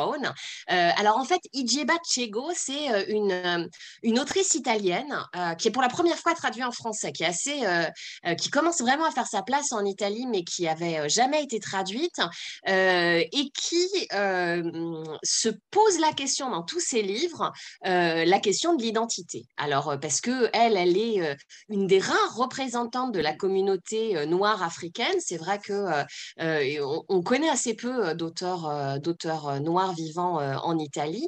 elle, elle est originaire de Somalie et c'est une interrogation qui va, qu'elle va mener dans l'ensemble de ses, de ses textes. Bon, bah alors, les autres, si vous ne lisez pas l'italien, si vous lisez l'italien, allez-y, hein, mais si vous ne lisez pas l'italien, faudra attendre quelques années parce que, bon, il nous faut nous laisser le temps de les traduire. Mais en tout cas, avec la ligne de couleur, déjà, vous avez, vous, découvrez vraiment un, un, parcours de femmes ou même plusieurs parcours de femmes parce que les époques s'entrecroisent et euh, se pose toujours cette question qui est très euh, importante pour Ijeba, qui est, euh, qui est est-ce que quand on est une artiste noire, on crée de la même manière que si on était blanc? Comment se posent ces questions-là? Juliette? Oui, j'ai été là, et alors là, secondes, je suis vraiment désolée. Alors là, on mais et on, souhaite bon courage à Juliette parce que l'histoire, quand on le lit, c'est hyper simple, mais quand on la raconte, c'est très compliqué parce qu'il y a plusieurs époques enchevêtrées. Donc voilà. Juliette, bon courage. C'est vraiment ce qu'on appelle un roman fleuve, la grande saga, dont plusieurs époques s'entrecroisent. Mais pour faire simple, on y suit essentiellement une héroïne qui est Lafanu Brown, qui est un, personnage fictif, mais euh, pour, pour la créer, euh, cette, cette, peintre noire américaine, euh, Ijiaba s'est inspirée de, deux personnages réels, une sculptrice et une sage-femme américaine militante pour, les, pour les droits civiques aux États-Unis. Donc, il y a des, elle a quand même recomposé à partir de mmh. figures existantes. Et on la rencontre en fait euh, euh, à la fin du 19e siècle à Rome, où elle est une peintre établie, euh, où, elle vit très bien de sa peinture, elle est très respectée. Mais ce jour-là, il vient d'avoir un article assez terrible dans les journaux en Italie. On y apprend que des soldats italiens ont été massacrés dans les colonies. C'est le début des grandes guerres euh, coloniales. Et la population, euh, chauffée à blanc, manifeste dans la rue mm. son désarroi d'avoir vu ces soldats mourir si loin de la mère patrie. À ce moment-là, la Fanou est en train de se promener et elle est prise à partie par les manifestants et quasiment mise à mort. Elle est sauvée in extremis par un jeune anarchiste avec qui elle crée une, amitié qui va devenir un amour euh, et, à, qui elle propose, lorsqu'il euh, lui demande de, l'épouser et d'être sa femme, elle lui dit, mais il faut d'abord que je te raconte euh, mon histoire. Ça, c'est le premier morceau. On repart donc quelques années en arrière, avant l'abolition de l'esclavage, dans une Amérique très tiraillée par ces questions naît la petite Lafanou dans une tribu indienne d'un père indien, d'un père haïtien et d'une mère indienne. Et elle est assez vite adoptée par des aristocrates locaux très euh, abolitionnistes et qui souhaitent élever cette petite fille noire et montrer au monde euh, qu'elle peut suivre une éducation formidable, devenir une femme du monde et, euh, et extrêmement euh, talentueuse. Donc ils sont avec cette idée, cette fixette politique. Évidemment, elle, en tant qu'être humain, c'est pas quelque chose qui va être simple. En, même temps, elle leur doit beaucoup. Hein. C'est grâce à eux qu'elle est éduquée, qu'elle va découvrir sa passion pour la peinture. Mais elle est aussi une espèce de bête de foire qu'on montre la jeune noire éduquée, euh, qui montre que oui, ils peuvent être autre chose que des esclaves. Donc euh, déjà, il y a cette espèce de tiraillement intérieur. Donc on voit son parcours jusqu'à ce qu'elle découvre une espèce, une sorte de rédemption par la peinture et décide de faire, comme le faisaient les artistes euh, à l'époque, le grand tour de l'Europe et de s'installer à Rome, ville des villes pour, pour l'art pictural. Donc, on a cette autre partie qui vit, on voit l'histoire de la Fanou et sa difficulté euh, à exister en tant que jeune femme, puis femme noire aux États-Unis, puis en Europe. Et puis, on a un troisième temps du texte qui s'intercale, celui-ci, qui est intercalé dans, dans les histoires, donc ce n'est pas du tout linéaire, qui est celui d'une jeune femme aujourd'hui, d'origine éthiopienne, qui euh, fait des études d'histoire de l'art, redécouvre la Fanou Brown, organise, tente d'organiser des événements et des travaux de recherche autour d'elle, et qu'on voit en même temps aux prises euh, avec euh, tous les problèmes migratoires qu'elle subit, que subit sa famille, notamment une partie de sa famille qu'elle essaye de ramener en Italie. Et donc, ce qui est hyper intéressant, c'est qu'on a à la fois un grand roman euh, avec des échos de romans historiques, hein, vraiment la grande saga qui nous apprend des, milliers de choses sur l'Italie coloniale, sur l'Europe à cette époque, sur les États-Unis et l'abolition. Mais on a aussi une vraie réflexion politique qui est quand même au cœur des débats aujourd'hui et qui est en plus posée de façon très, très, très maligne, puisque elle n'est pas seulement dans le contemporain, mais avoir mis en regard ces deux destins, celui de cette jeune femme euh, aujourd'hui et de cette Lafanou Brown fait naître tout un tas de questions parce qu'il y a des choses qui ont été beaucoup plus simples pour Lafanou Brown à la fin du 19e siècle que pour sa euh, très lointaine cousine aujourd'hui en 2020, ce qui évidemment n'est pas une évidence euh, pour nous lecteurs. Et à contrario, des questions identitaires euh, qui ne se posaient pas à la fin du 19e, qui se posent aujourd'hui. Et donc, c'est assez jouissif en tant que lecteur d'être confronté à ça comme ça. Et puis, il y a évidemment, comme dans tous les romans d'Alva, une grande héroïne féminine et qui trouve la voie d'une rédemption. Je pense que c'est très, très récurrent dans nos, dans nos romans. Hein. C'est des femmes qui partent de quelque part et qui arrivent autre part en ayant trouvé quelque chose qui les sauve. Et là, dans ce cas-là, c'est la peinture, évidemment. il y a des très, très belles pages sur euh, la création, qu'est-ce que créer quand on est une femme, et a fortiori une femme noire dans, dans le monde, qu'il soit contemporain, puisqu'on on a les échos de cette jeune femme, Leila, et où, euh, ou à la fin du 19e. C'est un super beau roman, euh, à la fois engagé et romanesque, c'est un mélange parfait. Allez-y. Bon, ça a l'air un tout petit peu compliqué là quand on vous en parle parce que c'est le genre de roman horrible parce qu'on les adore mais ils sont très difficiles à résumer mais laissez-vous tenter. Je, ne dirais que ça, vraiment. Euh, quand la vie est toujours un peu compliquée en même temps. Hein. Euh, euh, la vie est compliquée. La vie de la Fano est compliquée aussi. Bah, la vie est compliquée, hein, mais on s'en sort. voilà. Donc, voilà pour notre entrée. Je suis très contente parce que vous, vous, vous, êtes tous en train de complimenter les, les couvertures. C'est ce que je vois sur les petits textes. Et je vous assure que les, les textes sont au niveau des couvertures. Très largement. Et, les couvertures, euh, c'est Rémi Tricot, notre graphiste, qui, qui les fait. Et euh, voilà, ça, fait, euh, ça va faire un an et demi qu'on collabore avec ce graphiste qui est absolument génial. Et que quand on lui dit pour la 70e couverture, non, c'est pas tout à fait ça. Tu vois, ta femme, là, elle manque un peu de détermination ou de joie. il nous regarde et il fait D'accord. Et il retourne et il cherche une 70e couverture. Il a encore eu cette expérience terrible mardi. Voilà, après 60 essais. Sûrement l'un des meilleurs graphistes euh, actuels, euh, c'est évident. C'est évident. Ah bah c'est gentil. il y avait plusieurs maisons. Euh, alors, les enfants sont couchés et il me semble que vous avez d'autres livres à nous proposer aussi après. ah bah ça, on n'arrête jamais. Hein. Oui, dont le fameux Pucipédia, sous-titre Le guide de la chatte. Et, et pour le coup, je pense qu'il faut en parler Autant Ouais, mais alors Poussipédia, c'est un peu le, sujet terrible aujourd'hui parce que, en fait, vous savez, je ne sais pas si euh, on a déjà mentionné auprès de vous la, problématique de la crise du papier. Ben voilà. Donc, Wikipédia est le livre qui sortira peut-être si on arrive un jour à le faire fabriquer, parce qu'en fait, on a tout, on ne veut pas transiger sur la qualité de la couverture euh, qu'on voulait un peu euh, cartonner, etc. Et, c'est compliqué quand on est un petit éditeur euh, parce que il y a des restrictions du coup de, de matières premières.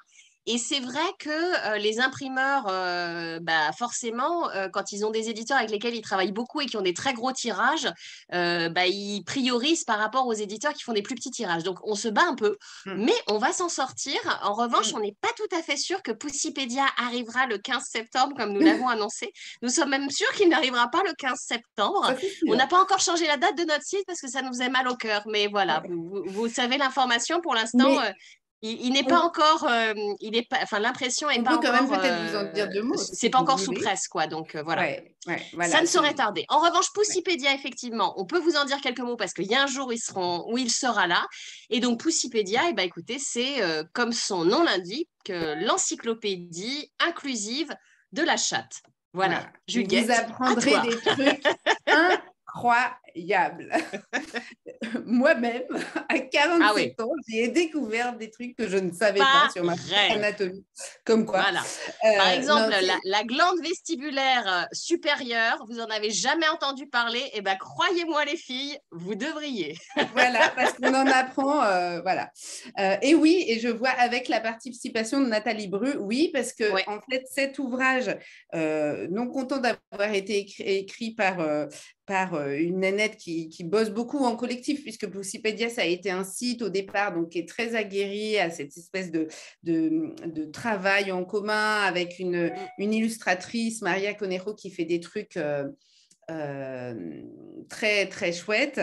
on a décidé, nous, pour essayer de rendre un peu cet esprit, de confier la traduction à celle qu'on appelle désormais la Pussy Team, c'est-à-dire un gang de six traductrices euh, qui sont toutes assez copines euh, aujourd'hui, avec lesquelles on a beaucoup échangé parce que c'était un texte plein de défis. Hein. C'est un texte qui, qui était écrit aux États-Unis, dans une langue assez légère, euh, qui a des références américaines qu'il fallait adapter. On a fait appel à une gynécologue spécialiste des questions euh, trans, notamment parce qu'il est beaucoup fait référence, voilà, les, les illustrations sont, sont, disent tout.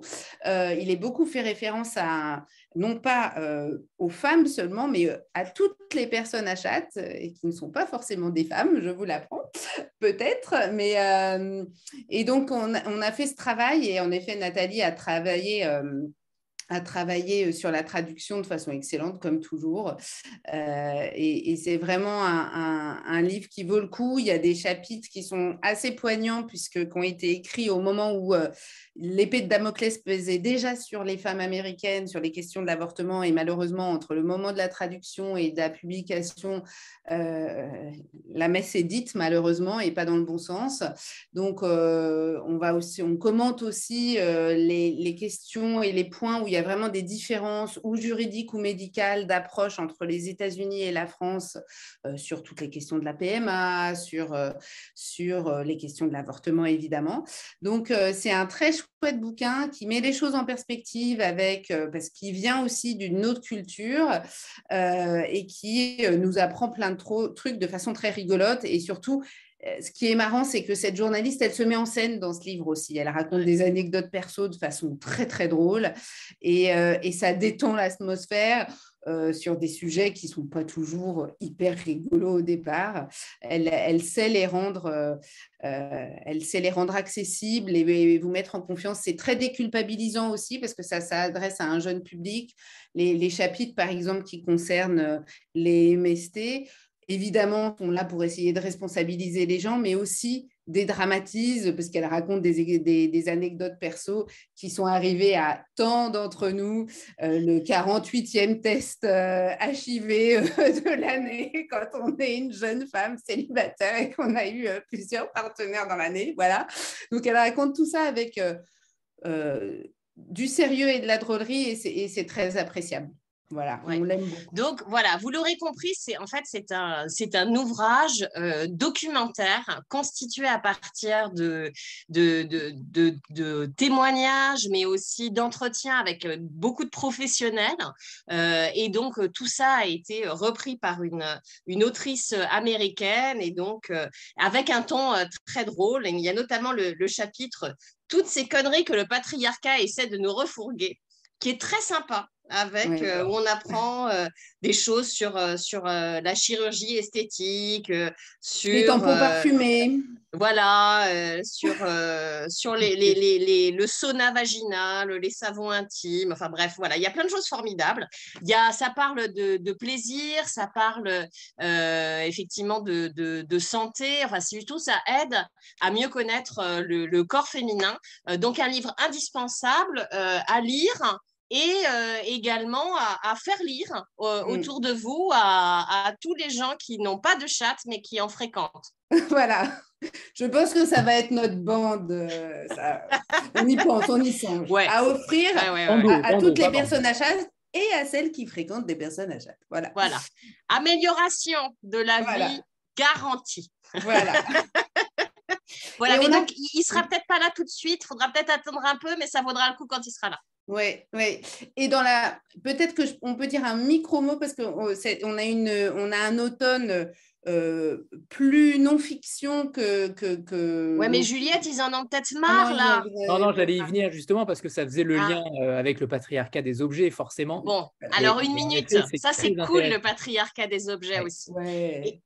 Il est super. Alors celui-ci, euh, c'est un essai pareil. Je pense que c'est euh, c'est un essai très nourri, très documenté, avec des chiffres à l'appui euh, qui interrogent euh, donc notre rapport, le fait que les objets auxquels nous avons accès sont essentiellement testés, programmés, prévus, designés pour et par les hommes. Et, euh, et cette, cette réflexion-là, alors elle n'est pas du tout euh, euh, vindicative. Hein. Encore une fois, comme dans Poussipédia, ce pas des ouvrages qui se placent contre quelque chose. C'est des ouvrages qui disent eh, réveillons-nous quand même, il y a un problème. Comment ça se fait que quand euh, on est en voiture, si on est une femme, on a 70% de chances de plus de mourir, tout simplement parce que les crash tests euh, ne sont pas faits correctement et ne sont pas faits avec des mannequins euh, de poids, de taille féminin. Pourquoi on doit se les geler dans, un bureau Parce que le chauffage du bureau est toujours prévu et a été calibré sur ben, des corps hormonalement euh, programmés différemment que les femmes, donc avec des petites différences de degré. Euh, pourquoi euh, les uniformes des pompiers et les, et les cockpits ne sont pas adaptés à, des pilotes femmes ou à des pompiers femmes? Enfin, toutes ces questions sont là, sont posées, et elles disent évidemment des inégalités et des injustices, mais elles le disent avec intelligence, euh, sérieux, et, une fois encore, euh, sans dire il faut, faire tout péter, juste ayons peut-être cette réflexion, comment faire pour que ça change, parce que des vies sont en jeu quand même. En fait, ce qui, est, ce qui est très très intéressant, c'est que c'est un livre qui dit l'égalité homme-femme euh, enfin, ça ne sert à rien de, courir après une égalité euh, de fait, d'usage, etc. Parce que, en fait, hommes et femmes sont différents, leurs corps sont différents, et tant qu'on n'aura pas pris en considération ces différences et que le monde ne sera pas autant adapté à un sexe qu'à un autre, eh ben, on ne pourra pas avoir une égalité dans, euh, dans nos manières de vivre. Et donc, il y a effectivement plein, plein d'exemples absolument euh, euh, passionnants. On se dit, comment, mais c'est absolument dingue, j'avais jamais réfléchi à ça. Et ça aide en fait simplement à, prendre conscience de plein de petites choses, non pas pour bannir de, de nos vies des usages qu'on peut avoir, mais peut-être simplement pour réfléchir un peu différemment et puis pour arrêter de culpabiliser, quand on a, quand on a froid. Voilà. C'est normal qu'on ait froid, mesdames, partout, parce qu'en fait, la température, elle n'est pas conçue pour nous. voilà. Enfin, là, là, je pense que tout le monde a chaud en ce moment. Bon, c'est normal aussi, mais c'est d'autres problématiques que nous n'abordons pas dans ce livre. Donc voilà, on a fait un petit tour d'horizon. On aura encore plein de belles choses à vous raconter. C'est toujours super quand même de vous voir. Un grand merci d'être resté parce qu'il est tard euh, et, ça nous fait très plaisir. On avait vraiment hâte de participer euh, comme l'an dernier à ce bel événement. Et merci à Anthony d'organiser tout ça. Oui, et à toute l'équipe de Vlille. C'est très chouette de, vous, de vous voir là ce soir. Et puis, euh, bah, écoutez, bonne soirée, bonne lecture. moi, j'ai écouté le début des présentations et c'était, il y avait j'avoue que euh, ma, pile de trucs à acheter a pas mal augmenté aussi. Vous êtes redoutable. Il y avait du niveau, comme disent les ados. Ouais, grave. une petite photo de groupe euh, pour finir. Ah. Voilà, préparez-vous. 3, 2, 1. Non, ça n'a pas marché. Ah. Je refais. Je refais. Allez. 3, 2, 1. C'est bon. Parfait. Merci. Merci, à, bah, merci à, tous. Bonne soirée lecture. Ou si vous en avez marre des livres, allez regarder des films, c'est vachement bien aussi. merci, merci. Au revoir à tous. On se, retrouve... On se retrouve dimanche pour encore six nouveaux éditeurs de talent, évidemment. Merci à tous. Au revoir. Au revoir tout le monde. Bonne soirée. Bonne nuit.